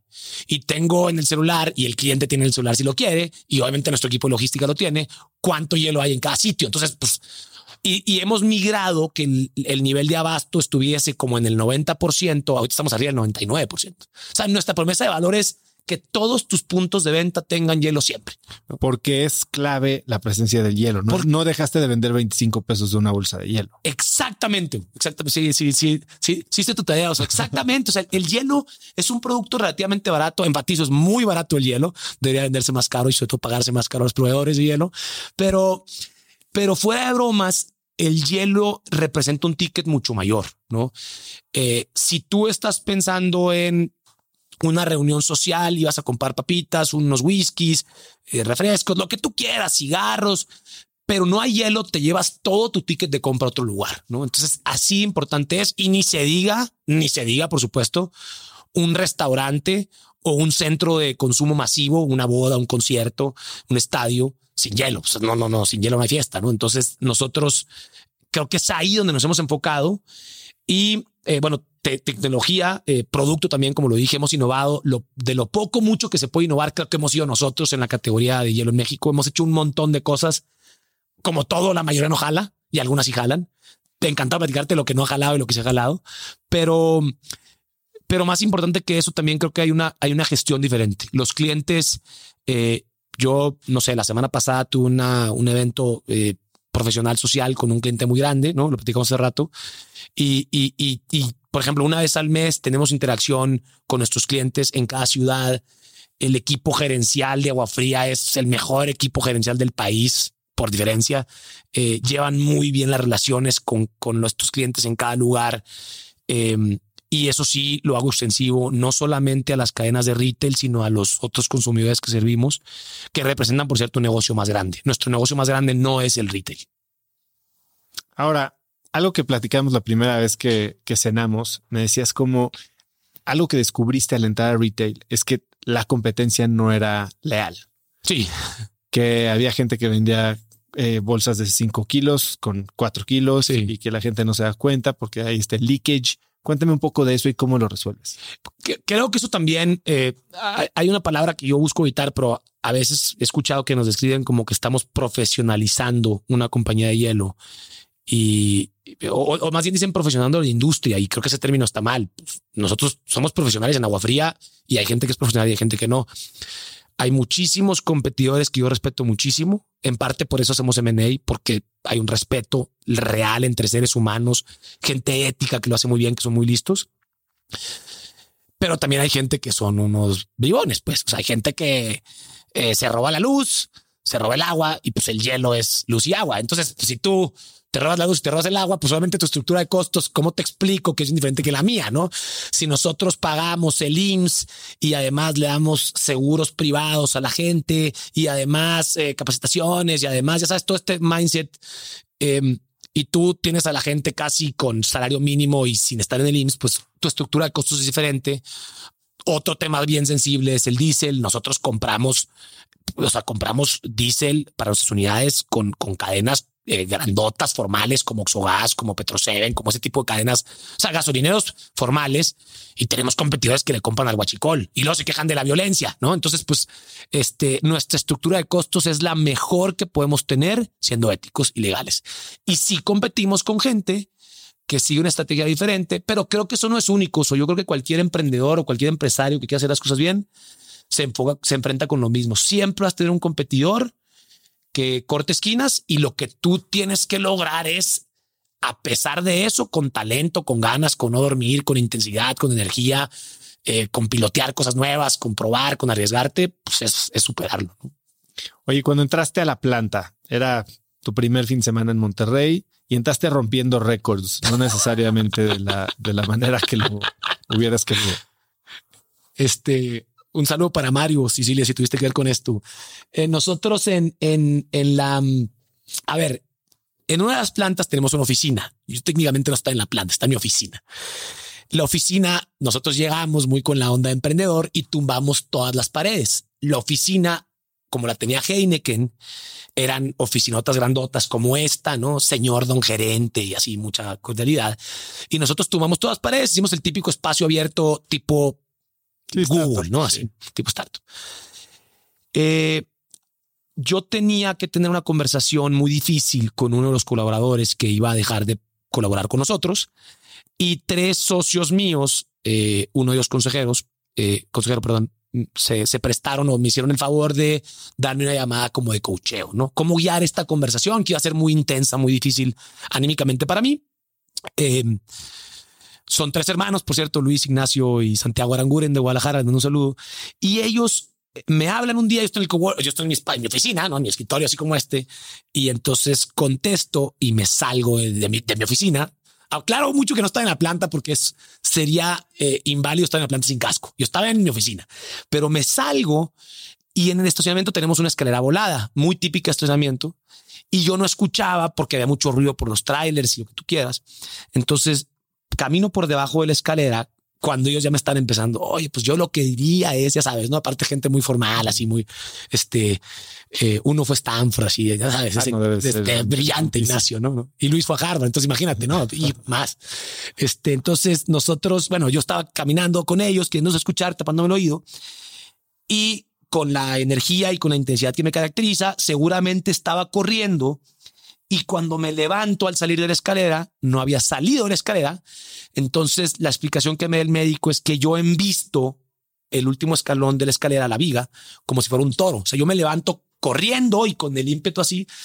Todo bueno, yo me, de repente, no sé, pasan dos, tres segundos, me despierto, tengo la mano llena de sangre, todavía agarro el celular y les digo, oigan, estoy todo sangrado, les marco después y cuelgo, ¿no? Y todavía nos reímos de esa llamada. Pues yo me quedo tirado, me encuentran, gracias muy rápido, como al minuto, dos minutos. Eh, tenemos un intern, siempre tenemos MBA interns, ¿no? En ese, tenemos un argentino que venía de Kellogg, Pedro, y pues ahí me encuentra y ve aparte era como escena de, de, terror porque era un, era un viernes de julio, estábamos como a 40 grados, eran las 11 de la mañana y yo tenía frío. O sea, el tema era serio. El tema, sí, yo, o sea, lo cuento con, con humor, pero el tema era muy serio. Yo estaba acostado sobre un chango, un charco con mi sangre como, como escena de película, ¿no? Este, calcularon médicos que perdí entre dos y tres litros de sangre y tenemos cinco. Entonces sí estuvo, sí estuvo en serio. Afortunadamente en la compañía, eh, en heredado de Heineken, había un gran protocolo. En el momento, este, había cosas ahí para detener la hemorragia. Me ponen en una camilla, lo que tuve que hacer. Me llevan a, bueno, llaman a la ambulancia, me voy en ambulancia al hospital y luego me cambian de hospital y luego me vuelven a cambiar de hospital. Este, pero eh, yo me acuerdo perfecto que el, médico, un colombiano, estaba hablando en voz bajita, eh, impresionado de la, de la herida. Fueron 100 puntadas, no me abrí de oreja oreja, literal de oreja oreja, así tal cual, 100 puntadas de aquí a acá, eh, como una diadema. Y, y, yo me acuerdo escucharlo platicar de que no, está cabrón. O sea, así es como, o sea, está, muy duro. Pues estaba susurrando para, que lo escuchara, pero yo pues, estaba susurrando en mi oído. Por supuesto que lo escuchaba. Pero gracias al efecto de la morfina, yo nunca había experimentado ese efecto, ¿no? Ahora entiendo por qué la gente le gusta se puede hacer adicta. O sea, yo me estaba riendo, yo estaba platicando con él de, me acuerdo que estamos, eh, yo estaba imitando a la gente que habla como en el cártel de los sapos, de Parse y cosas de estas, muy colombiano. Y bueno, el primer fin de semana de mi esposa y de mis hijos en Monterrey iba a ser ir al bioparque, a un zoológico de carro y fue dos noches de hospital. Y llevaban tres años sin accidentes en la planta. En la planta llevan tres años sin accidentes en la planta. Así es, así es. Mencionas cómo han crecido por innovación, por cambio de gestión, por diferentes formas orgánicas, vamos a, decirlo. Pero algo en lo que creo que ustedes se separan del resto de los search funds, al menos que ha habido en México, de los que yo tengo conocimiento, es en la velocidad y la cantidad del crecimiento inorgánico. Platícame un poco de por qué esta opción, si es relacionado a la naturaleza del producto que vendes y cuáles son los retos y oportunidades que ves en esta, en estrategia de crecimiento. Sí, genial pregunta. Mira, eh, primero el hielo no viaja. O sea, con, con, dinero infinito, pues puedes hacer hielo aquí y te lo pongo en Buenos Aires, ¿no? Pero después de dos o tres horas de viaje deja de hacer sentido económico que el hielo esté viajando. El hielo es el producto congelado eh, más caro, que, o sea, más barato que hay, ¿no? Este, ¿cuánto cuesta un kilo de carne? 70 pesos. ¿Cuánto cuesta un kilo de hielo? Pues ojalá, ¿no? Entonces, em, eh, no, no, da, la cadena de frío deja de hacer sentido. Entonces tú podrías manejar 100, 200 kilómetros a lo mucho. En ese sentido, si tú quieres hacer una jugada nacional de hielo en México, como nosotros la estamos haciendo, pues tienes que tener muchas plantas. Entonces, lo primero ah, es así, no, no, no, no aplica el software, la, la, la cuenta de Instagram, es, es tienes que tener el hielo cerca de la ciudad donde lo quieres vender, o en la ciudad o muy cerca de la ciudad. Y eso te lleva al segundo punto. Bueno, entonces tú puedes, si quieres crecer, puedes hacer plantas o eh, comprar plantas. Nosotros hemos optado por la segunda por dos razones. La primera es bien primaria y es bien de economista. Si tú en un mercado que ya está eh, equilibrado, la, la, oferta y la demanda, aquí iba a ser maestro, la oferta y la demanda donde se juntan se llama precio. Ya está equilibrado, ese mercado ya está equilibrado. Si tú llegas a esa ciudad, a ese mercado, a esa isla, a ese país, a subirle la oferta, vas a bajar el precio. Vas a bajar el precio. Te vas a engañar, vas a decir que no lo vas a hacer porque tú eres diferente. Pero incluso si le quitas mercado a, tu, a, la competencia, ese cuate no se va a ir a dormir. Va a empezar a meter su producto en otros clientes. Eventualmente baja el precio. Entonces, una es esa razón, un poco cuidar los economics de la industria eh, en general, no solamente los nuestros, sino verdaderamente de industria. O sea, aunque no parezca, pues se protege a toda la industria, ¿no? Y la segunda no es económica, pero sí es financiera, que es nosotros eh, como buenos emprendedores, eh, inquietos, eh, a veces tú como emprendedor traes una carrera contra el tiempo. No es solamente lo que quieres lograr, sino para cuándo lo quieres lograr. No tienes un milestone, tienes un bono, tienes un esquema de equity, tienes un carry, como le quieras llamar, pero quieres que pasen cosas más rápido. No, no, no quieres eh, tardarte 70 años para que el play se consolide, quieres tardarte 7, ¿no? Entonces, eh, por esa segunda razón, nosotros seguimos creyendo que lo más apropiado es si encontramos alguien digno que nos da la oportunidad y la responsabilidad de seguir construyendo sobre lo que él o ella o la familia ya construyó durante décadas, nosotros encantados de intercambiarle su negocio por dinero y nosotros seguirle, que es un poco lo que hemos hecho y que además se conecta casualmente con las habilidades que desarrollamos durante el search, ¿no? Todo este rollo de estar en lugares y quién quiere vender y así, pues ahora es, ahora es más natural, porque ahora es en una sola industria donde nosotros somos un jugador y, y que la conocemos bien, ¿no? Porque hace rato fuiste muy amable conmigo pero no me preguntaste, tú no eres psiquiatra ni estudiaste hospitality. ¿Qué ibas a hacer administrándole la vida a californianos con problemas mentales? Que además hay muchos en el norte, norte de California, mucha gente con problemas mentales. El negocio estaba muy bollante, pero probablemente yo no era el mejor para liderarlo. ¿Y qué buscas en las empresas que estás comprando? Eh, mira, te diría que en, en, términos generales miramos cualquier oportunidad de hielo en México. Cualquier cosa de hielo en México le echamos un ojo. Este, no importa si es hielo como el que tú conoces, el que se consume con las bebidas, hay otros tipos de hielo, hay hielos para usos industriales. O sea, cualquier cosa que tenga que ver con hielo, lo vamos a analizar. Lo que y, y, la verdad es que entendemos que por decisiones que pueden ser ajenas a las personas que hoy lideran los negocios, puede haber negocios que no están en regla en todas sus formas y, nosotros, eh, digamos, buscamos encontrar maneras para, para eh, intermediar, ¿no? Con, con, con, lo que haga falta intermediar en una negociación difícil.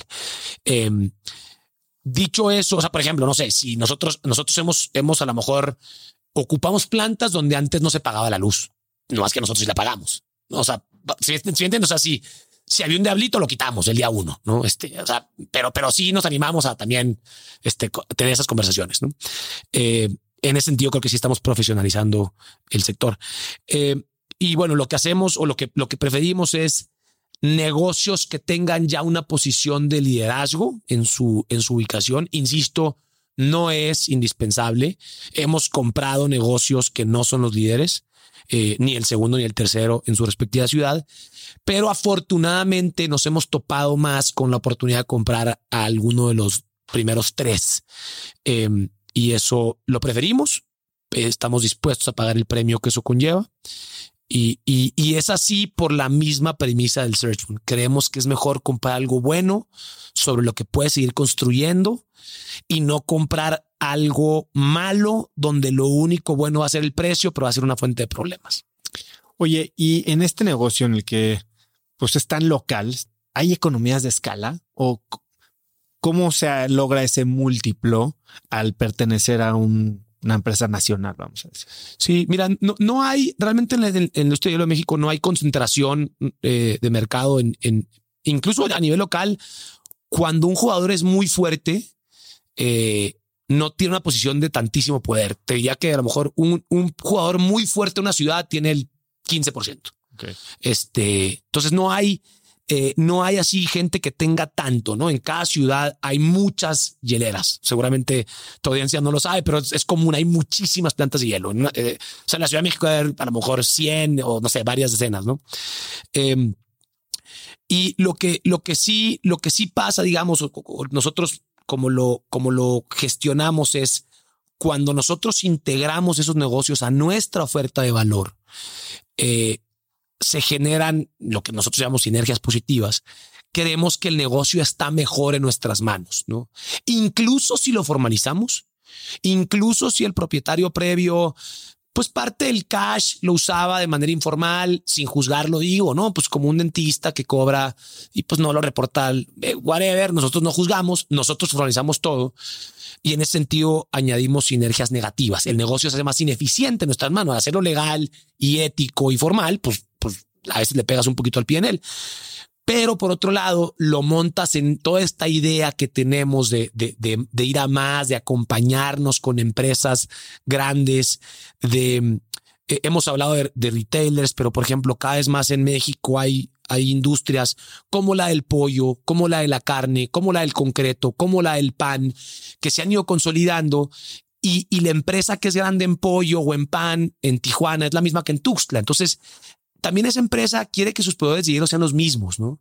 O por ejemplo, hay grandes grupos restauranteros cada vez más que tienen presencia en diferentes ciudades, o hay eh, grandes compañías de entretenimiento que, están relacionadas con diferentes estadios o equipos de fútbol o béisbol o básquetbol o con diferentes eh, ambientes de conciertos. Entonces, vas jugando, o comedores industriales, aeropuertos y demás, juegas este juego. Y creces de la mano de ellos. Creces con ellos, exactamente. exactamente. Porque también ellos, un dato que no te he dado es, eh, los retailers en México, y hablo de todos ellos, casi que en cada categoría tienen menos de 10 proveedores. Y tú piénsalo, o sea, pan, pues hay uno, digo con respeto, ¿no? A lo mejor hay tres. Refrescos, pues hay dos y luego, no sé, algún hipster ahí, ¿no? Cervezas, pues la neta hay dos, más un, más muchísima gente que está innovando con la cerveza artesanal, pero, pero además hay dos, ¿no? Eh, botanas, pues no sé, está Grupo Bimbo con Barcel y está Sabritas y poco más, no sé, son cinco, ¿no? O, cuatro. Eh, baterías de cada cigarros, de cada categoría, a encontrar que hay menos de 10 proveedores y casi siempre menos de cinco. Y en el hielo, los retailers tienen cientos de proveedores, cientos. Imagínate el problema que es para ellos el dolor de muelas. De decir, es que yo tengo tiendas en X estado, déjame no decirlo. Yo tengo tiendas en X estado y si quiero vender hielo ahí, nomás le puedo comprar este cuate que lo hace con lodo, sabe amoníaco, este, te da tifoidea y además es mala persona y además me lo vende bien caro pero no tengo idiota, se lo tengo que comprar a él si quiero tener tiendas en esta población pequeña de tal estado. Entonces, nosotros, eh, pues al profesionalizar cómo hacemos el producto, le damos también, volviendo a tu pregunta hace rato, le damos una visión al cliente de que no todo es precio. El precio es súper importante y más para las cadenas comerciales. Yo los entiendo. Yo trabajé en Oxxo. Yo empecé mi carrera profesional así, Godín, la primera vez que me metí al IMSS para, ¿no? Cuando tenía 18 años ya viviendo en Guadalajara. Yo siempre trabajé durante la carrera. Eh, antes en cosas informales, pero mi primer trabajo formal fue en Oxxo y yo los entiendo, ¿no? A los que están en las cadenas comerciales. Adentro hay una exigencia por el PNL de adentro. Y también a los que están en Walmex y en HEB y en 7-Eleven y en Kiosco y Casa Ley y Soriana y Chedraui. No, no puedo decir eso a todos. Los entiendo. Entonces, cuando tú aportas algo que no solo es precio, Oye, es que no son, sí son cinco kilos de agua congelada, pero no es equiparable. Porque mira, yo te voy a hacer tu marca propia. Yo te, yo te vendo con tu marca, no con la mía. Móntate en ese tren. Yo mira los sensores, mira mi capacidad. Tengo muchas plantas. Yo me como el hielo que yo hago. Mis hijos también. Ese otro güey no se lo come ni de chiste. O sea, sabes cómo profesionalizas la relación de forma que se parezca más. No quiero decir, no estamos en ese nivel, pero que se parezca más al de los otros proveedores de alimento. ¿Cómo será la conversación de estas cadenas con Bimbo, con Sabritas, con Pepsico. Han de estar durísimos los guamazos. Me imagino estas mesas de negociación. Este padrísimo. Me encantaría que me invitaran ahí para ver como para grabarlos o algo, pero, pero a la larga es una conversión entre, entre dos posturas pues, que quieren hacer las cosas bien y encontrar el cómo sí económicamente. ¿Y qué has aprendido después de cuántas adquisiciones llevan ahorita? 17. 17. ¿Qué has aprendido? ¿Qué, ¿Dónde está el pitfall más común? Eh, bueno, a, ver, de, hielo he aprendido muchísimo. De hielo no sabía yo nada hace seis años, nada. O sea, cuando empezamos a esta oportunidad, la primera eh, que fue en Monterrey, no sabía yo nada. Hoy, eh, pues, gracias a muchísimas familias, de muchísima gente, estamos en 14 estados del país. Estamos en el noroeste, noreste, occidente, bajío, centro, incluso tenemos una planta en Pachuca Hidalgo. Y nosotros, eh, bueno, en ese sentido te diría que de hielo he aprendido muchísimo, eh, pero lo más importante que he aprendido en mi posición actual dirigiendo Agua Fría es eh, la parte humana, más, más de general management quizá, pero, pero es como la suena muy trillado, ¿no? Pero a lo mejor este tema como que el ejemplo arrastra, como, como los problemas personales que hay en el equipo, porque mi equipo tiene problemas, la gente que me reporta a mí tiene problemas. ¿Y por qué tienen problemas? Porque son seres humanos, que ellos se enferman o sus hijos se enferman o, o, tienen divorcios o tienen eh, eh, funerales o tienen, ¿no? Y, creo que pues, estar siempre recordando mucho esa filosofía de don Lorenzo en Bimbo, de don Eugenio en FEMSA, de, de, pues de que somos personas, ¿no? O sea, somos personas, somos parte de un grupo, llámale equipo, familia, tribu, como le quieras decir. Creo que el término compañía es padrísimo por lo que eh, textualmente significa la palabra, pero, pero yo, yo, si tuviera que decir una cosa, es esa, es, es, el valor de la persona directamente en el pie en el de la compañía, donde si se siente bien tratada, eh, las cosas van a suceder y donde si no, no van a suceder. Y va mucho más allá que un proceso, que un sistema y que letra muerta. Es, es un tema de, de, estar en compañía, de tratarnos bien. Ahora, tú empezaste comprando una fábrica y podía parecer una startup. Hoy has pasado 17 procesos de integración, ¿no? que deben de ser un mundo cada uno de ellos porque Suena muy bien. Ah, bueno, ahora ya le puedo vender a este retailer al que le vendía en Monterrey. Ahora ya puedo usar el mismo sistema que usaba en las otras 16 plantas. Pero pasar de startup a scale up eh, implica ciertamente más gente. ¿Qué otros retos has enfrentado en este proceso? Eh, bueno, el personal, el, mío propio. Eh, yo me siento, mm, o sea, el mío propio ha sido en los últimos cinco meses eh, ejecutamos cinco transacciones. Ese ritmo es bestial. Eh, la verdad es que, eh, pues sí, entre finales de octubre y finales de marzo fueron cinco operaciones. algunas grandes, incluyendo una muy grande en ciudades grandes, Guadalajara, Tijuana, Querétaro, Pachuca. Y, y la verdad es que el, el, el, desgaste personal es importante, o no el desgaste, pero la exigencia personal es bien importante. Entonces yo hago muy poco. He escuchado varios de los episodios de gente que viene aquí y todos son, pues como dices tú, unos cracks, esos güeyes tienen resuelto todo, ¿no? O sea, todos se miden todo y comen puro gluten free y puro ejercicio. Y yo la neta, no. Este, yo sigo súper defectuoso. Yo no sé por qué me invitaste, la verdad, pero yo si esto es un maratón, yo lo sigo corriendo, o sea, no he terminado. Pues entonces eh, yo eh, varío mucho de peso, duermo muy mal, me varía el humor. Eh, a veces con mi esposa y con mis hijos me falta la paciencia, con mi equipo también. O sea, soy, pero bueno, pero, pero en esa, en esa imperfección estoy menos jodido que antes. ¿no? si, tuviera que decir algo bueno es, sí estoy menos jodido que antes. Eh, sigo padeciendo insomnio crónico, pero ya no son las mismas cosas las que me dan insomnio. Em, ¿Qué te quita el sueño? Casi siempre el M&A, casi siempre los, los deals, eso me, me, me, la recta final de cada deal es bien pesada. Algunas cosas de, de seres humanos de mi equipo, o sea, algunas cosas de cuando, cuando, cuando un colaborador te comparte algo realmente doloroso de él o ella y, y que tú lo escuchas y no, sabes que es casi como tu familia, ¿no? Eh, y en menor medida, pues también a veces cuando hay discrepancias a nivel consejo o accionariado, esas cosas también distraen.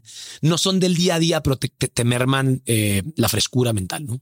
Ahora platícame sobre este momento que estamos viviendo, ¿no? Porque ciertamente llevamos como 10 años de el surgimiento del modelo de adquisición o de, de emprendimiento por adquisición de los search funds. Y por otro lado, vemos que private equity son montos muy grandes. En Latinoamérica hay relativamente pocas oportunidades para eso. Tú me decías, fondos de private equity no hacen cinco deals al año y tú haces cinco deals a veces en cinco meses. ¿Qué estamos viviendo? ¿Por qué es una buena oportunidad ahora, en este momento en Latinoamérica, voltear a ver a la adquisición con una, como una opción, no solo de emprendimiento, sino de, de verdadero negocio, ¿no? Vender empresas en Estados Unidos es cosa de todos los días. Buena pregunta. Fíjate que eh, eh, Stanford, una, escuela en, el norte de California, una, una escuelilla, este, publica cada dos años un reporte de, de, los, de la gente que hacemos esto en Estados Unidos y Canadá. Y el IES en Barcelona, que es como el IPA de Barcelona, de España, hace el, hace el equivalente para lo internacional. Y algo muy sorprendente para mí es que en los últimos siete años, o sea, ya estando yo en el ruedo, en los últimos siete años o ocho años, México se ha convertido en el segundo país con más search funds en el mundo, después de Estados Unidos, ¿no?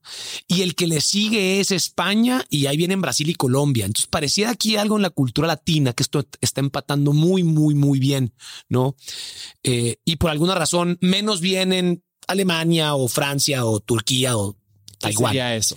Yo creo, eh, yo creo que, a ver, hay una transición generacional a nivel mundial enorme, ¿no? Los, los boomers los que tienen ahorita pues, de 70 para arriba o de 65 para arriba, le están dejando sus, sus negocios o sus patrimonios, si es que ya están líquidos en caso de fallecimiento o lo que sea, a, la, a los millennials, ¿no? A quienes nacimos en los ochentas. Y esa transición es imperfecta por definición. O sea, no es, y, y además es más imperfecta en función que los mercados estén menos desarrollados. En ese sentido, para mí no es tan sorprendente que el modelo de Search Fund funcione mejor en, países emergentes, en mercados que se están desarrollando, pero no son Luxemburgo ni Suiza. ¿Por qué? Porque es ahí donde está la ineficiencia. Un fondo de capital privado grandote que está en Nueva York o en Boston o en San Francisco y decide abrir una oficina en la Ciudad de México o en Sao Paulo para empezar a hacer deals de entre alocar entre 50 y 200 millones de dólares. No va a haber muchos, ¿no? Y tú lo dijiste. La verdad es que los fondos de capital privado aquí en México no hacen tantos deals como hacemos en Agua Fría. Y ojo, Agua Fría somos, somos una empresa de hielo. Los deals es, es una cosa que hacemos, ¿no? Eh, ¿Por qué? Porque nosotros seguimos solucionando a menor escala ese mismo tema que soluciona todo el ecosistema de Search que es, está esta persona que tiene este negocio, si pudiese venderlo a alguien digno, responsable, que le pague algo justo, pero además que, lo, que verdaderamente lo cuide, se lo vendería. Pero esta persona puede estar en Colombia, Brasil, España o en México. Quizá no vive en la ciudad más rimbombante de su país. Quizá no es la persona más sofisticada. Y entonces llega un cuate que estudió en no sé dónde y te dice que trabajó en no sé cuál banco de inversión y que hacía consultoría. O sea, como que yo que no, no embona. O sea, la persona contestando los ojos no, no, no hay una reacción positiva, no, no hay una intermediación real. Eh, porque los skills para comprar empresas en Londres no son los mismos que para comprar empresas en Nayarit. No son los mismos, no son. Y yo creo que eso lo soluciona un poco este, quienes emprendemos por esta avenida la idea de no ser un financiero que está haciendo un deal, un fund manager, sino ser un emprendedor, te acerca más a la realidad operativa y te eres más rifado, más aterrizado. 100%, no, lo creo 100%, porque en el modelo de Search Fund, y ojo, eh, puede ser financiero, o sea, el, que hace un Search Fund puede haber trabajado en finanzas y Pero esta identidad, ¿no? Exactamente, porque tú le estás diciendo a él, oye, si tú me ven, o a ella, ¿no? Eh, el searcher le dice a la persona que tiene enfrente, si tú me vendes tu negocio, yo le voy a dedicar mi vida. O sea, yo, yo a lo mejor puedo ir a Nueva York o en Londres, pero yo me voy a vivir aquí, aquí en esta ciudad en la que estamos hablando tú y yo, yo me voy a venir a vivir y mis hijos van a ir aquí a la escuela, güey. Mantienes a los dueños. Sé que muchos search funds mantienen, no sé, un 5%, 10% al vendedor en la estructura. Nosotros, nosotros no, nosotros no. Eh, y eh, creo que sucede en algunos search funds, creo que es la, la, minoría, pero, pero la conversación con el dueño es, básicamente yo voy a ser tú Y, y pues digo, sí estoy medio güey, pero ojalá que en el tiempo se me quite lo güey. O por lo menos hay 20 güeyes que creen que no estoy tan güey, que son mis inversionistas. Entonces, no, esta dinámica, eh, sí, por ejemplo, te pongo un, ejemplo real tuvimos un intern en el 2020, un cuate de Stanford que se llama Anderson, y él salió de Stanford y se fue a hacer el primer search en Paraguay y me pidió ahí mentoría y acompañarlo y dos pesos, ¿no? Y le puse dos pesos, entonces dice que estoy con él.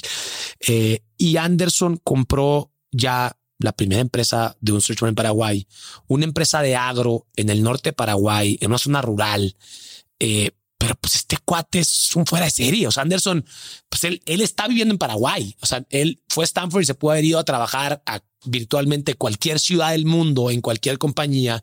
Y él decidió irse a Paraguay, una ciudad de 20 mil personas, administrar ese negocio. Claro que cuando él habla con, con esa persona que quiere vender o llega alguien más de cualquier otro fondo de capital privado grandote que se te ocurra, pues quien te recibe no lo ve igual. O sea, no es, es, es como realmente está esta conexión. Estabas hablando de los últimos seis meses que has vivido y han sido momentos pues estresantes. Se te cae el pelo, me dices, sí. subes de peso, bajas de peso. Eh, no es la primera vez que has vivido momentos duros y dices que Foo Fighters una vez te sacó de un momento duro. Sí, sí. Foo, bueno, Foo Fighters es mi, mi, banda favorita, este, muy noventera. Eh, y sí, bueno, a ver, es mi banda favorita por, por, muchas razones, en parte porque el vocalista ha vivido varias tragedias, ¿no? El vocalista era el, era, el, era el, baterista de Nirvana. Entonces le tocó entrar a Kurt Cobain y hace poco se le muere a él su baterista, Taylor Hawkins, ¿no? Eh, pero tuvimos un evento familiar bien, bien pesado. Mi esposa y yo tuvimos una, perdimos un bebé muy, muy avanzado. Y bueno, había una canción de los Fighters que, que resuena. ¿Qué es el Black Mamba Mindset? Buena pregunta. Eh, Kobe Bryant, eh, bueno, Black Mamba es esa, época que tenía Kobe Bryant, un jugador de los Lakers que ya falleció. Eh, y, mm, pues de cierta manera, como yo, como yo entiendo esa filosofía, es eh, Kobe Bryant no se asumía tan talentoso y, y yo sí le creo. No creo que fuese una falsa modestia. Yo creo que él no se asumía tan talentoso, pero lo que un poco cuando tú escuchas sus videos es nadie le iba a ganar en intensidad o en energía o en ganas. ¿no? Sea, si era por dedicación, no iba a ser él. ¿no? Eh, y entonces, eh, por ejemplo, un video que yo vi hace poco, decía Kobe Bryant, yo me despertaba a entrenar a las 3, iba, iba a entrenar de 4 a 6, me regresaba a mi casa a desayunar y luego llegaba a entrenar con todos los demás. Entonces dice en ese video, cuando, o sea, cuando la gente quiere ponerse a mi nivel, echándole ganas en el verano, ya no es suficiente. O sea, después de dos o tres o cuatro años, por el simple, eh, la, la belleza del interés compuesto, ya, güey. O sea, y Kobe Bryant llegó a ser, no sé, del top 10 de la NBA, ¿no? Y, y era alguien que él no se asumía tan talentoso. Y yo, yo comulgo, o sea, yo, yo realmente no me considero tan talentoso.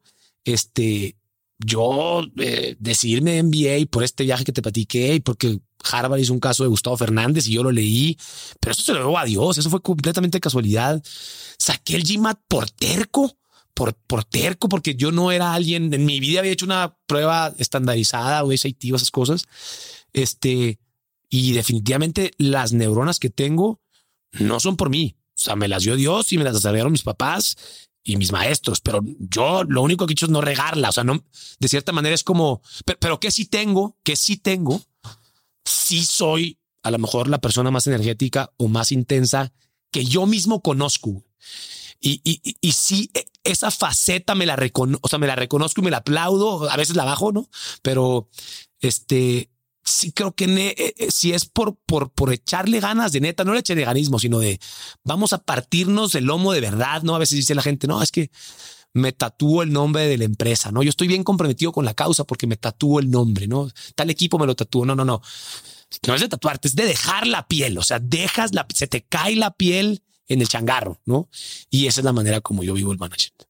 Ahora, me decías que tú sufres de este síndrome del impostor real, ¿no? Y es lo que me estás comunicando. Sí, ahorita. sí. ¿Cómo lo combates? O sea, ¿cómo, ¿cómo evitas que este sentimiento, porque dices, ok, a base de ganas, entonces tal vez no pertenezco aquí, pero le voy a chingar todo lo que pueda para mínimo parecer que pertenezco. ¿Cómo, cómo combates ese sentimiento de nunca ser suficiente? Mira, te diría dos cosas. La primera es externa y la otra es interna. En la externa, trato de recordar, o más bien recuerdo, no trato de recordar, recuerdo que todos los seres humanos sentimos lo mismo. Y eso es algo que, creo que no estaba tan claro en mí hasta hace unos años. Probablemente me cuenta en la maestría, ¿no? Eh, de la persona más exitosa, la persona más adinerada, tiene también sus problemas, sus complejos, sus historias, sus temas, ¿no? Entonces, eso hace que como que los demás bajen un poco el pedestal en el que a lo mejor los puedes tener, ¿no? Este, como, no sé, imagínate, no sé, me, puedo imaginar la reacción de alguien que, que entre ahorita Lionel Messi por la puerta, ¿no? Y que, y que sientas así como, no, o sea, no manches, o sea, una excitación física real así de, de, de sudar y demás. Pero lo dices, pues es un ser humano, o sea, ¿qué hace? Pues le pega muy bien una pelota y la pone atrás de tres palos, pero pues es un ser humano, ¿no? O sea, tranquilo, también el güey va al baño y lo que tú quieras, ¿no? O sea, un poco me cuento esas, ¿no? Y, por cierto, un paréntesis, la gente más exitosa con la que yo he convivido me lo ha confirmado a mí en lo personal. Yo tengo la gran fortuna de trabajar con gente mucho más talentosa que yo en, en el accionariado y en el consejo de mi compañía. Y además estudiando en, en, la universidad que estudié, tuve acceso a gente muy, muy talentosa y demás. Eh, y esa gente te lo confirma, que, realmente son seres humanos y que, pues, tipo, tranquilo, nos echamos una cheve y no pasa nada. Quita el protocolo del caviar, ¿no? Eh, y la otra, que es interna, eh, pues hago un poco de las cosas que en tu podcast se recomiendan, o esta como visión medio de hackearte a ti mismo, lo hago bastante mal, pero trato de, controlarme, ¿no? Y creo que en ese sentido, y principal agradecimiento sin duda es a mi esposa, a Marisol, porque pues, reflexiono con ella algunas cosas, algunas no, algunas no las comparto con ella, pero, pero, pero trato de calmarme. O sea, de, de, de físicamente calmarme. O sea, de, de, bueno, si no estás a dormir, salte, o sea, vete a caminar, no? O sea, eh, no te quedes aquí con insomnio, pero en tu cuarto, no? Este, eso es lo que hago. Te describes como alguien sumamente energético, pero también usas las palabras aferrado, desbalanceado. Sí pero al mismo tiempo estás hablando pues de tu esposa mucho, de tus tres hijos. Eh, hijos. Eh, ¿Qué es el balance para ti? Eh, el, eh, no, no, no, sé, no sé, no sé qué es el balance. Yo creo que yo, yo trato mucho, o lo, lo, lo, que más cuido es no tronar a la gente que está al lado mío, porque, porque me ha pasado en mi vida pasada, no relaciones humanas de, de, de, cualquier tipo. Pues si tú te exiges mucho, quizá puedes caer en la trampa de exigirle mucho a los demás y no te lo mereces. Tú te quieres exigir mucho, exígete tú. Oye, tú quieres correr un Ironman, pues correcto el Ironman, pero no estés fregando al vecino, ¿no? O sea, el vecino no quiere correr un Ironman y está genial que él no sea Ironman, ¿no? Este, tú quieres tener cuadritos bien por ti, ese güey quiere estar gordo y bien por él, ¿no? Entonces, un poco es eso, un poco es como lo, lo que más cuido es que el estrés se quede en mí. Ahora, sí, cuando el estrés se queda en mí o toda la carga está en mí, pues me, pasa esto, ¿no? Donde yo, yo a veces sufro de, pues de que tengo que ser una fuente de optimismo, ¿no? O sea, como que yo digo, pues mi, clientes, proveedores, empleados, consejeros, accionistas, esposa, hijos, familia, amigos, todo mundo está bien mientras yo lo que pongo en la mesa son buenas noticias, ¿no? Pero si yo un día soy el que pongo en la mesa lo que no es buena noticia, es como, híjole, se, me, se me desbalancea, ¿no? El, el, el, el matrimonio, la compañía, el, el whatever, ¿no? Eh, y no he encontrado cómo lidiar con eso. Yo te diría que soy o que trato de balancear como en, en periodos eh, medianos de tiempo. O sea, trato de balancear como, bueno, este año estuvo balanceado en el año, pero dentro del año hubo meses, semanas y días extremadamente desbalanceados. Un buen ejemplo fue lo que te decía el GMAT. Yo a la bici mucho, que estoy al GMAT, la vendo. No hice GMAT nada por unos meses. Y pasé el GMAT, me compré otra bici. ¿no? O sea, como que en el balance hice bici en el año, sí, pero, pero en esos meses no hice nada. O sea, entonces no, no es balance si ves el mes, es balance si ves la narrativa completa. A lo mejor es perspectiva la palabra que estás buscando. Dices que todo el mundo está bien mientras tú estés bien, o lo que pongas en la mesa es estar bien es, es, no es cansado no poder ser vulnerable. Es, es muy cansado, es, es, es, muy cansado. Yo sé, no, esto no lo supongo, esto lo sé. Prácticamente todos los emprendedores eh, que estamos operando lo sentimos. O sea, creo que es, es, es, es hasta lógico, ¿no? O sea, que la siguiente ronda, la evaluación sea más alta, que todo esté bien, que la gráfica vaya para arriba a la derecha, porque siempre tiene que ir para arriba a la derecha, ¿no? O sea, entonces es, es bien cansado, es bien frustrante. Yo tengo bien poca gente con la que soy vulnerable. Es más, quizá una persona, mi esposa. Este, porque incluso con mis hijos no puedo ser realmente vulnerable, ¿no? Eh, ni con mis papás. ¿Qué perderías si lo eres? Eh, me, me, genera, a ver, algo que no he dicho es, yo soy el cuarto hijo de siete. O sea, soy el sándwich, pero sándwich de neta, ¿no? Soy el cuarto hijo de siete y, y, y he aprendido en, reflexionando sobre mí mismo que, que probablemente desarrollé muy temprano estas ganas de causar eh, alegría en el, en el que está enfrente, ¿no? Entonces, por ejemplo, a mí me pasa que incluso las conversaciones difíciles meto chistes. O sea, eh, para mí es casi imposible tener una conversación donde no hay sonrisas. Creo que es, no sé, así estoy cableado. Quiero que tu experiencia de estar conmigo sea agradable, aunque la conversación sea muy difícil. Y entonces trato, ¿no? Eh, quiero ser demasiado optimista, quiero no, no, no herirte, no dejarte algo, ¿no? Entonces, eh, ¿cómo lo, cómo, cómo, lo vivo? Sí, sí es bien duro, la verdad, sí es bien duro. Eh, y, y, cuando me permito ser vulnerable, que me pasa pocas veces, eh, pues siempre ha sido con gente que me, pues que agradezco me dé esa oportunidad, ¿no? Eh, alguna vez escuché, creo que fue aquí en Cracks o en otro podcast, que el Adal, le mando un saludo, el CEO de Quesky, decía que emprender era humillante. Y, es bien curioso porque yo, yo dije lo mismo. A mí me invitaron una vez a hablar en Harvard el año pasado o antepasado, no me acuerdo cuándo, en HBS, y yo dije lo mismo. Y un amigo Hermosillo y un consejero me escribieron por WhatsApp, ¿no? Y me dijeron, oye, no digas eso. El, el consejero pensó que me equivocado palabra. El consejero pensó que quise decir humbling y no humiliating. Y mi amigo me dijo, es que tú no, tú eres un emprendedor, tienes el deber social de no decir que emprender es humillante. Y yo le dije a los dos, sí quise decir que emprender es humillante, porque sí es. Porque tú estás vendiendo algo que casi siempre la gente de enfrente no, no quiere comprar.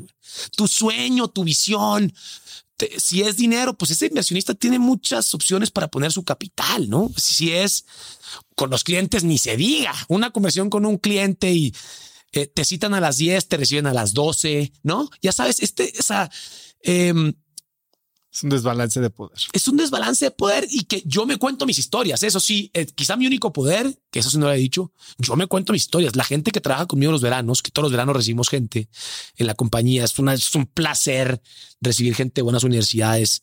Este verano va a llegar gente de, de Harvard, de, de Booth y, y creo que Notre Dame. Eh, pero bueno, siempre llega gente de muy buenas escuelas y es un placer eh, con ellos poderme abrir y decirles que te tienes que contar esta historia. Si yo me cuento una historia de que trabajo en una planta y era una podaca y que, o sea, pues, chafísima, ¿no? O sea, pero sí, pero esta otra historia que también es verdad es ver lo que estamos construyendo. Entonces la historia está en mí, no está en, no está en el tercero, la historia está en mí, en cómo yo la cuente. Eh, casi nunca eh, he dado pues entrevistas o me he parado en público de, de, de fría. Es un, un estilo que he tenido He ido dos veces a escuelas, he aceptado hablar dos veces para casos y creo que esta es la segunda entrevista que doy. La otra fue para White Paper, pero fue por teléfono y no me grabaron. Eh, y he tenido, gracias a Dios, más invitaciones, ¿no? A lo mejor he tomado una al año, cinco o seis en estos seis años. ¿Por qué? Porque no, no quiero que se me imponga una narrativa de fuera. Quiero que la narrativa sea la que yo quiero que sea. Y en mi mente la narrativa es muy clara para que para mí sea tolerable lo que estoy viviendo. Pero he escuchado emprendedores que dicen, puede llegar a un nivel tal de estrés donde hay gente que dice, tiro la toalla. O sea, hay gente que dice, ya no puedo estrés, ¿no? En el caso extremo, estás hablando ya de atentar contra tu vida, no me refiero a eso. Pero me veo gente que dice, se cierra mi ciclo como emprendedor, ya quiero vender o me quiero cambiar de trabajo o me quiero salir de la operación porque yo ya no tolero esto, ya, ya, ya me superó, ¿no? No es el caso. A mí me encanta mi trabajo, lo hago con muchísima pasión. Y sí, sí es humillante que a veces el cliente tenga esperando, pero luego cuando me reciben les digo, oye, ¿para qué me tienes esperando? Me has invitado tarde. No, es que no, no pasó nada. Le dije, o sea, no me tienes que dar señales, pero más dime, o sea, tú eres el patrón, yo soy aquí el súbdito, está muy bien, pero y sí se los digo. Este, y luego se así, este, no, este, fuiste muy duro. No, no soy duro, pues es, ¿para qué me tienes esperando? Me puedes estar a las 12, ¿para qué me estás a las 10? ¿no? Eh, en fin, Oye, eres muy bueno para tomar notas. Dices que es uno de tus superpoderes de los que no hablas mucho. ¿Cómo tomas notas? ¿Cómo se ven? Eh, antes lo hacía old school, eh, y hoja de la amarilla. tengo como, desde que hice la maestría, conocí una aplicación que se llama Evernote. Entonces, cuando estoy tomando notas con mi celular, las tomo en Evernote y es, tomo, o sea, yo abro mi Evernote 10 veces al día, o sea, muchísimo para consultas de mí mismo, etcétera. Eh, eh, por ejemplo, de pronto cuando leo cosas grabo frases, ¿no? redacto frases. De cada libro tengo décadas haciéndolo. Entonces, lo que antes tenía un blog de notas lo, tengo en Evernote. ¿no? Entonces, si quiero decir una frase, si me quiero acordar de algo, etcétera. O de eh, cómo va mi peso, ¿no? O de cómo va el pendiente, mi to-do list de la semana, ¿no? Que típicamente lo hago los domingos. Entonces, abro el Evernote, qué tanto he hecho, qué me falta. Em, pero si estoy en la oficina o si estoy con el laptop, literal en Word. Yo tomo notas y yo redacto siempre en Word y además, casi siempre, no lo hago siempre, pero el 99% de las veces, comparto las notas que tomé con las personas que estuvieron conmigo. Eh, y, bueno, obviamente, pues en la compañía es no es gente de menor jerarquía, no, es gente de mayor jerarquía que yo, cosa que es atípico, ¿no? Tenemos como un contexto de que hay quien tome notas que la role. Bueno, yo nunca dejé ser el que toma notas. Yo sigo tomando notas y yo soy el que la rolo. Em, y lo hago ocho veces al día, siempre en Word siempre grabo el archivo empezando con cuatro dígitos para el año, dos dígitos para el mes, dos dígitos para el día y luego el tema y lo circulo y siempre pongo lo mismo. No es una mitad formal, es les paso mis notas, pues a alguien les sirven. ¿Qué me ayuda a mí? La, manera que yo tengo de aprender y de vivir no es visual ni auditiva. Creo que es más kinestética, como que yo aprendo, yo, yo, yo, yo aprendo haciendo y experimentando. Entonces, como que al estar escribiendo, vivo más lo que estamos hablando. Y la segunda, que es un buen hack, es como estoy escribiendo, no tengo el celular en la mano. Y, odio y aborrezco que alguien me reciba y esté con el celular en la mano haciendo eye contact.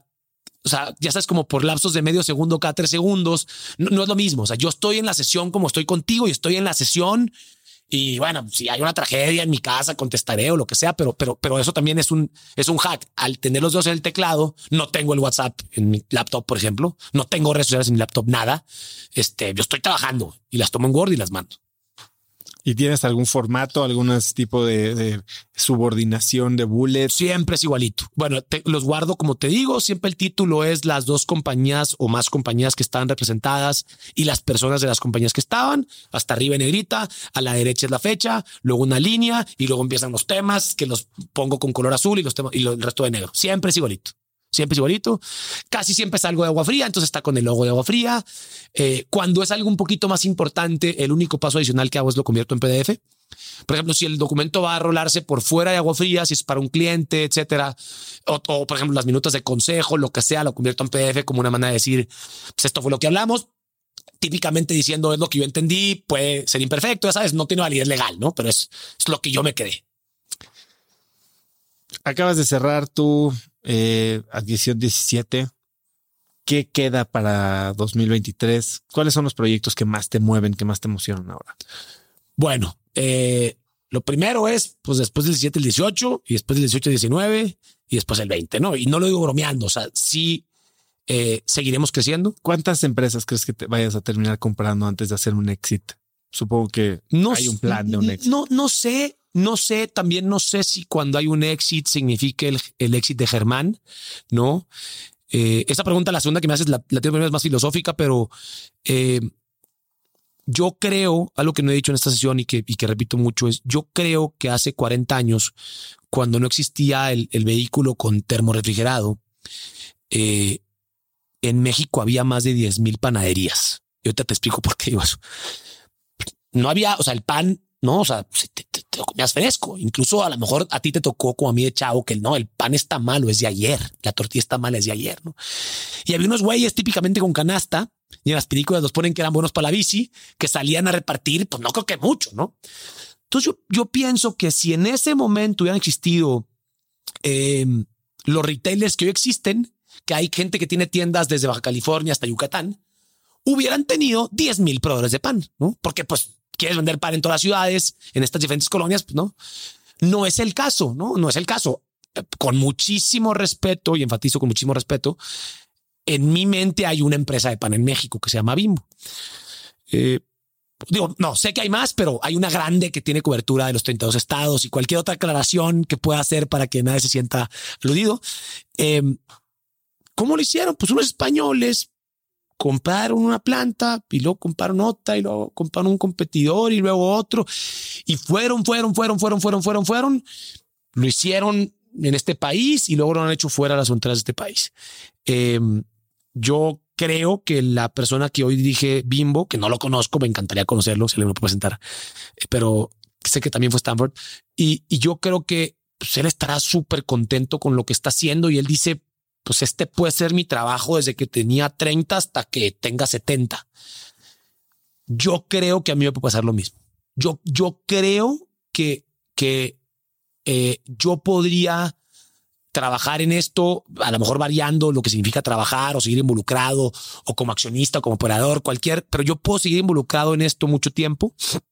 Eh, y también encantado si no es el caso, ¿no? Obviamente. Pero, pero bueno, eh, así lo veo porque creo que el proyecto de construir una empresa nacional de hielo en México le quedan por lo menos una o dos décadas y luego se acaba México. O sea, nos han buscado con oportunidades en Colombia, en Texas, en España. Entonces es como, ¿dónde quieres poner el límite? ¿No? Nosotros ya estamos en 14 estados por obvias razones empezamos en un municipio, ¿no? Y hoy estamos en 14 estados. Eh, entonces, una respuesta muy larga, pero, pero así es como lo veo. Y me preguntabas eh, ¿qué, me, qué, me, entusiasma para los siguientes 18 meses o 12 meses. Eh, definitivamente seguir creciendo. Viene la temporada, ahorita empieza la temporada más, más intensamente operativa de nuestro negocio. Siempre es bien dura, que es la temporada donde hace calor, primavera y verano. Es, es, la etapa más intensamente operativa traemos un montón de cosas estratégicas eh, atrás, de las que obviamente no puedo hablar, pero hay un montón de proyectos que me entusiasman. Y luego en lo personal, pues también no soy, me, me, me, encanta, o sea, cada uno de mis hijos tiene sus propios proyectos, sus propios temas, sus propios torneos deportivos. Eh, mi esposa, por ejemplo, da, da clases en el TEC eh, y tiene sus propios eh, proyectos y procesos en los que yo estoy involucrado y me entusiasmo por ellos también. Pues Germán, y para cerrar, si pudieras escribir un mensaje en el cielo para que millones de personas lo vieran, ¿qué diría? Mira, la regué porque había pensado que ibas a apuntar eso y, ya lo dije antes, pero yo creo que esta idea como de querer es poder o eh, la voluntad lo logra, que me gusta mucho más como se dice en inglés. No me gustan los anglicismos, no soy manchista, pero me gusta mucho más como se entiende en inglés, em, que es algo así como where there is a will, there is a way. Eh, a mí esa frase me, me encanta, me resuena. Eh, se le he escuchado decir a mucha gente que estimo, incluyendo a mi suegro, por cierto, que está bateando con un cáncer bien duro.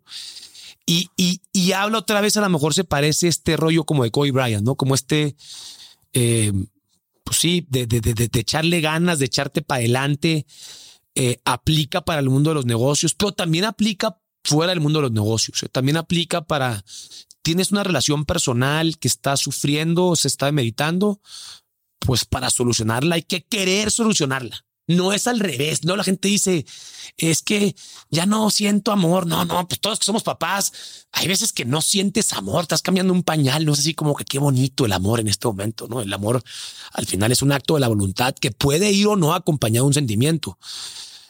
El chiste es la voluntad, ¿no? El chiste es la voluntad, el chiste es si yo quiero, eh, típicamente se puede, hay situaciones en las que no, sí, sí hay. O sea, una enfermedad, por ejemplo. Hay veces que Steve Jobs no pudo, ¿no? Hay veces que esas cosas pasan, ¿no? Como dicen los gringos también, shit happens. Pero para el 99%, como dice Mastercard, ¿no? Para todo lo que no es eso, yo creo que las ganas eh, y la energía, el entusiasmo, la pasión importan mucho más que el IQ y que la alcurnia y, e incluso las oportunidades que tuviste de chico. Germán, la verdad es que es fascinante escucharte hablar. O sea, el nivel de energía cada vez que hemos estado juntos es, es algo contagioso, eh, envidiable a veces. Gracias. Eh, eres un crack. Estoy seguro que digo, lo que va a pasar de aquí en adelante con agua fría digo, va a ser algo para los libros. Eh, ¿Dónde puede contactarte la gente? Estoy seguro que mucha gente te querría buscar para preguntas de search funds o venderte una empresa. ¿Dónde estás tú en redes? Bueno, si es para vender una empresa por cualquier medio, no, este el que sea, pero realmente, pues estoy en LinkedIn eh, y estoy ahí abierto. Es creo que es la única red social que tengo abierta. En Instagram y en Facebook casi nunca posteo cosas, eh, muy, muy pocas y no están abiertas. Eh, creo que Twitter también está abierto, pero, pero básicamente LinkedIn, ¿no? Que es para mí, es como la red social que yo más uso. Twitter también es algo activo. Twitter, sí, sí Twitter. ¿Qué es ese tweet que pones todos los fines de semana? El de el de que ya es fin de semana. Sí. Ah, este, bueno, es una broma, es una broma que, que tengo X con un amigo que es compadre, Raúl en Monterrey, eh, Raúl Pérez. Eh, pero básicamente es, es una, y es una cuenta que se abrió para, para recordar que, pues que es fin de semana otra vez, ¿no? Es una, es una broma, es una cura local. Eh, ¿Cómo estás en Twitter? Canal Germán. Canal Germán. Estoy en todos lados igual. Eh, por cierto, también Gmail, eh, Instagram, pero ahí no es, no es público, pero en todo soy Canal Germán. Bueno, ¿algo que quieras agregar? Pues agradecerte y felicitarte, eh, agradecerte por la oportunidad que nos das a mí y a otros de hablar eh, eh, y felicitarte porque es increíble el nivel de speakers que tenías hasta hoy. Hoy bajaste como siete peldaños, cabrón. Al contrario. pero, pero es, es increíble la gente con la que te siento a platicar. Pues muchísimas gracias por prestarte para estar aquí y bueno, nos vemos al rato una noche. Gracias, gracias. El nivel de ejecución de Germán me dejó impresionado y hay joyas de aprendizaje en cada palabra que dijo. Si te gustó el episodio, compártelo con alguien usando el link cracks.la diagonal 221. También sigue Cracks Podcast en Spotify o suscríbete en YouTube o iTunes y califícanos ahí con cinco estrellas para que más gente nos pueda encontrar y burlemos el algoritmo. Mencióname en Instagram o Twitter con la lección que más te llevas como arroba osotrava y no olvides saludar a Germán en Twitter como arroba canale Germán. Puedes encontrar links a todo lo que mencionamos en las notas del episodio en cracks.la diagonal 221. Y antes de irte, no olvides que si quieres recibir todos los viernes un correo muy cortito de mi parte con cinco tips, libros, frases, gadgets, artículos, cosas que me recomiendan mis amigos, mis invitados, documentales, películas, cosas que pueden ayudarte a tener una conversación interesante el fin de semana o hacer tu vida más productiva, puedes registrarte a Viernes de Cracks en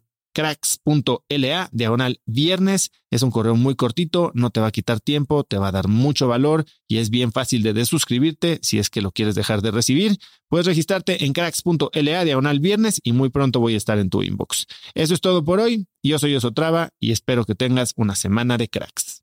Este episodio es presentado por Cracks Mastermind.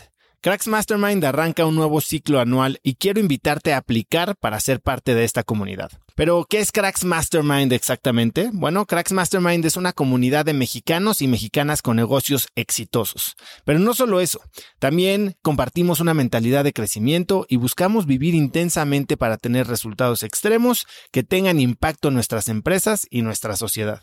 Como siempre lo decimos en Cracks Mastermind, agradecidos, mas nunca conformes. Fundó esta comunidad en 2021 para darle a sus miembros herramientas y experiencias que les permitieran escalar su negocio e incrementar su facturación al mismo tiempo que escalan el nivel de intensidad y de satisfacción en todos los aspectos de sus vidas. En Cracks Mastermind tenemos un lema, vidas intensas y resultados extremos sí hay manera de tenerlo todo, sí podemos crear negocios enormes y tener vidas que en verdad disfrutamos vivir. Si tienes una empresa grande y estás escuchando esto, considera esto como una invitación mía y formal para formar parte de este grupo porque estoy seguro de que podemos lograr todo eso juntos en comunidad. Quedan muy pocos lugares para el ciclo anual, así que si quieres ser parte, llena tu aplicación en cracksmastermind.com y espero verte muy pronto. Una vez más, es cracksmastermind.com. Este episodio es presentado por LAPI Laboratorio Médico. Si bien Cracks es el podcast número uno de negocios y tecnología, he notado que los temas relacionados con el bienestar y la calidad de vida son de los que más interés generan con la audiencia. Cada vez somos más conscientes de la importancia de nuestra salud y debemos aprovechar las herramientas que tenemos a nuestro alcance para mejorarla. LAPI Laboratorio Médico brinda a las compañías herramientas de salud laboral como exámenes de ingreso y análisis médicos periódicos para garantizar la salud de su personal vía unidades móviles en sitio o en sus múltiples sucursales en la República Mexicana. Si quieres elevar la salud de tu personal, LAPI te ofrece asesoría sin costo y 30 días de crédito para cubrir tus necesidades a nivel nacional ingresando a cracks.la diagonal LAPI. LAPI se escribe L-A-P-I.